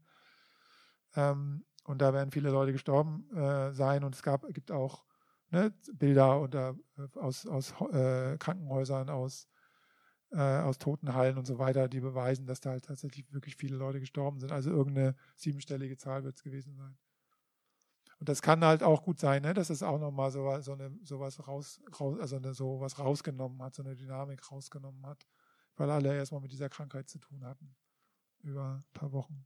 Gibt es auch sowas wie eine Umweltbewegung? Ich meine, die produzieren ja einen unwahrscheinlichen Schrott, ja. ja meine Frage wäre so, äh, ob es sowas gibt, so, so einen Diskurs wie ähm, ähm, oder ein Verhältnis dazu, äh, was jetzt die chinesische Außenpolitik oder Expansionspolitik anbelangt, oder ob es dafür einen Begriff gibt oder ob gesagt, ob auch gesagt wird, ja, das ist jetzt auch ein Folge vom chinesischen Imperialismus, wenn, ne, also jetzt, weiß ich nicht, ähm, die Menschen jetzt in, in, Südamerika oder in Afrika jetzt damit konfrontiert werden, Beispiel Extraktivismus, dass es jetzt nicht nur kanadische Konzerne sind, sondern oder afrikanische oder europäische, deutsche, sondern auch chinesische Konzerne, die jetzt äh, da ihre Interessen vertreten. Wie das da behandelt wird oder welche Diskussionen es gibt. Ja, zur Umweltbewegung. Also ähm, es hat in den letzten ne, Jahrzehnten immer wieder auch äh, Umwelt, also quasi lokale Bewegungen gegeben gegen, gegen Projekte, ähm, Müllverbrennungsanlagen oder äh, solche Sachen, äh, zum Teil getragen durch, durch Bauern in der, in der Gegend, aber zum Teil auch äh, getragen durch Hausbesitzer oder Leute, die halt irgendwie den Scheiß nicht neben sich haben wollten. Oder und das hat es immer wieder gegeben in den letzten, in den letzten Jahrzehnten. Es gab auch ähm, ne, NGOs, also, NG, also, quasi Linke oder andere Aktivisten, die sich ähm, besonders da engagiert haben, auch, auch Anwälte und so weiter. Es gab zum Beispiel ähm, so eine Bewegung gegen sogenannte Krebsdörfer, also Dörfer, wo irgendwie Aluminiumwerk oder was anderes in der Nähe ist und dann irgendwann 50 Prozent der Leute halt Krebs bekommen haben, solche Sachen. Das gab es immer wieder, also solche, solche Bewegungen, aber nicht als einmal so Massenbewegungen, wie wir das kennen. Also lokal kam dann auch mal eine Demo mit 10.000 Leuten, aber so als, als ähm, weil, weil der Staat halt so, ne, die Entwicklung von so von so einer Massenbewegung halt behindert. Ne? Es ist dann schon so, dass die NGOs oder die Aktivistinnen sich kennen, auch von in verschiedenen Städten, sich vernetzen und so ähm, aber, aber, aber man kann das nicht so vergleichen jetzt mit Anti-AKW-Bewegung oder jetzt Klimabewegung hier, weil das einfach, also den Raum so gibt es da nicht.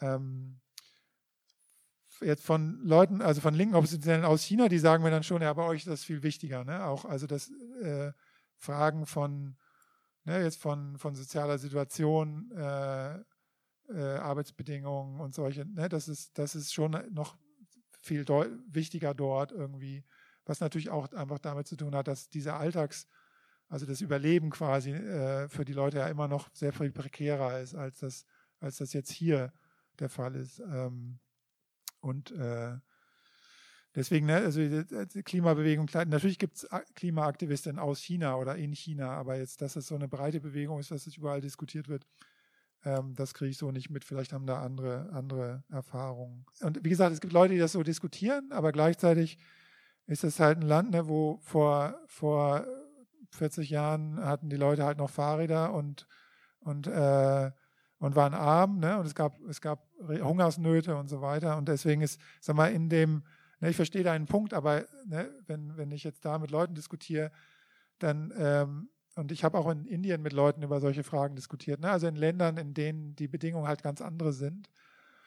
Und dann ist natürlich der Punkt immer noch, dass ähm, pro Capita, also pro Kopf, ne, der, der, das, was wir jetzt quasi an Umweltscheiß hier konsumieren, also wir, die in, was weiß ich, äh, hier, hier leben, äh, immer noch sehr viel sch schlimmer ist als das, was pro Kopf in China äh, da konsumiert wird. Ne? Und das ist halt, ne, weil, weil hier kommt auf einen Mensch ein Auto oder sowas. Also solche, ne, das, ähm, deswegen, das kann man sagen, ne? Und äh, ich sage das auch in Diskussionen dann, aber ich glaube, der, äh, es ist wichtig, dass wir immer darüber nachdenken, ne, eigentlich muss erst hier sich was ändern. Ähm, ja, ja. Ich sage es halt nur nochmal, um das deutlich zu machen, ne, dass, dass diese Fragen, äh, äh, also ich kenne das auch von Leuten, die äh, äh, sich ne, mit, mit Umweltfragen in China beschäftigen und die das dann halt so thematisieren. China produziert aber die meisten den meisten CO2 und dies und jenes oder so. Aber ich glaube, das ist zu kurz. Also, weil letztendlich kommt es darauf an, wie, wie pro Kopf oder so oder was wir auch äh, akkumuliert haben. Also, wie viel Scheiß wir hier einfach schon. Äh, nee, nee. Also, dass wir, wenn wir jetzt über Umwelt fragen, das ist ja akkumulativ. Also, wenn wir können ja jetzt nicht sagen, in diesem Jahr produzieren oder konsumieren wir so und so viel Scheiß, sondern was haben wir in den letzten 100 Jahren an Scheiß produziert, so gedacht. Ne? So zu den äh, uigurischen Gruppen.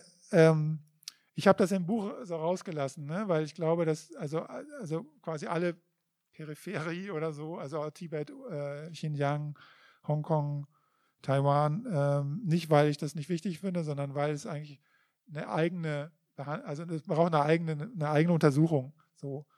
Und, ähm, und die, ne, die Zusammensetzung sagen wir, des uigurischen Widerstands ist auch eine ganz andere äh, als die der linken Opposition in China. Da geht es auch um ganz andere Fragen. Und zwar jetzt nicht nur, weil es diese viel, also ne, das kann man jetzt gar nicht so richtig vergleichen, also die Repression gegen Uiguren und andere muslimische Gruppen in Xinjiang ist halt eine ganz andere als das, was Leute in, in China erfahren. Ähm, und, ne, und da spielen auch ganz andere Sachen noch eine Rolle als in, äh, ne, also als tatsächlich Massen, Massenverhaftung, äh, Zwangsarbeit, ne, bis hin, bis hin zu, zu, ähm, ähm, ne, zu äh, Zwangssterilisation und so weiter und so weiter. Also ich will das jetzt gar nicht vergleichen. Was es interessant wäre, oder aber was ich nicht geleistet habe, wäre halt sich zu überlegen, wie halt der uigurische Widerstand oder Proteste oder überhaupt uigurische Gruppen organisiert sind. Und natürlich gibt es da linke Zusammenhänge und es gibt halt andere Zusammenhänge, die eher so nationalistische Ansätze haben. Und das ist ja in der Diaspora auch, also auch hier so. Ähm, aber ich will da jetzt nicht so viel zu sagen. Ich denke, da gibt es eine, eine, Debatte und man muss halt tatsächlich äh, sich mit anderen Fragen oder einer anderen Perspektive auseinandersetzen, als wenn man jetzt nur über die Linke in China redet, die, also letztendlich die Hahn-Linke. Ne? Also äh, Darren Byler ist ein amerikanischer äh, linker Sozialwissenschaftler, der auch lange in Xinjiang war und ähm, sehr gute Bücher und Auseinandersetzungen. Also es gibt auch, also es gibt linke Perspektiven auf Xinjiang, die sehr gut sind ähm, die auch äh, jetzt nach, das nicht nur eben als so eine Form von Genozid oder Rassismus oder so beschreiben, sondern das halt auch einbetten in, in den chinesischen Kapitalismus. Äh, und das, ne, äh, ähm, er nennt das dann Terrorkapitalismus und das sind halt so interessante äh, Ansätze. Ähm, das lohnt sich da auch, das nochmal nachzulesen. Genau, ich habe da mal einen Artikel drüber geschrieben, aber es gibt auch, wie gesagt, Bücher, äh, die das genauer behandeln. Ähm, jetzt noch zur Außenpolitik und zur Rolle, ne, zur Haltung der Linken letztendlich zu, äh, zu Chinas Position in der Welt.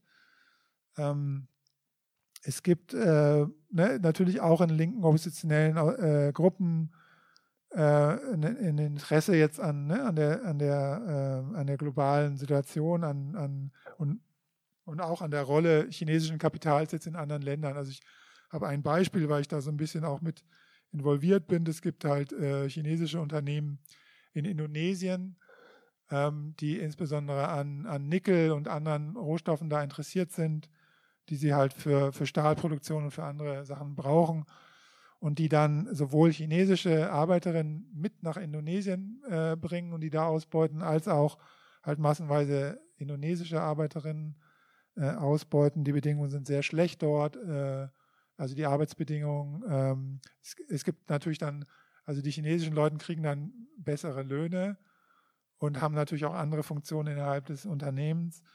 Da gibt es halt Leute jetzt, also ich habe mit indonesischen Aktivistinnen zu tun, die dann versuchen, jetzt, ne, also ähm, wir organisieren quasi so eine Debatte, wo auch chinesische Leute dabei sind, also das, weil wir wollen, dass quasi die indonesischen Aktivistinnen irgendwie die chinesische Perspektive oder die Situation der chinesischen Arbeiterinnen mit in den Blick nehmen und wir wollen, dass chinesische Aktivistinnen äh, äh, halt auch genauer eben ne, kapieren, was chinesisches Kapital in diesen Ländern macht und wie, wie die Situation der indonesischen Leute ist und ob, ne, das sind halt alles Anfänge, ne, ob es eine Debatte geben kann.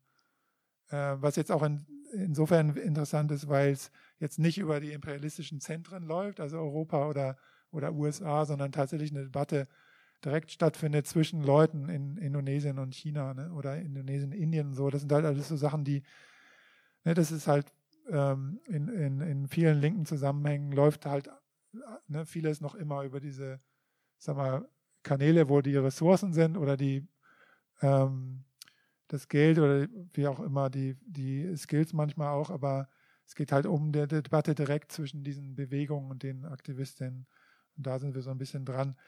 Ähm, ich glaube nicht, dass, äh, dass alle ne, linken Zusammenhänge in China habe ich ja schon gesagt, es gibt auch linke Zusammenhänge, die eher ne, des chinesischen Imperialismus im Prinzip unterstützen. Sie würden ihn nicht so nennen, natürlich. Ähm, aber ne, den, den geht's, es geht im Prinzip dann so klassisch, wie das ja hier auch gibt. Also, dass Leute, ne, es geht gegen US-Imperialismus und China ist die Gegenkraft. Und deswegen muss man halt China unterstützen. Und dann werden halt so eben, ne, die, wird die Rolle chinesischer Unternehmen in so Ländern wie Indonesien oder in afrikanischen Ländern halt einfach unter den Teppich gekehrt oder halt als zweitrangig. Ne? Klar, ist problematisch, aber ähm, ne, der US-Imperialismus ist doch viel schlimmer und so weiter, was ich jetzt wahrscheinlich sogar unterschreiben würde, aber das heißt ja nicht, dass man nicht auch den chinesischen Imperialismus kritisieren und angreifen muss. War das ein gutes Schlusswort? Ja. Vielen Dank. Auch.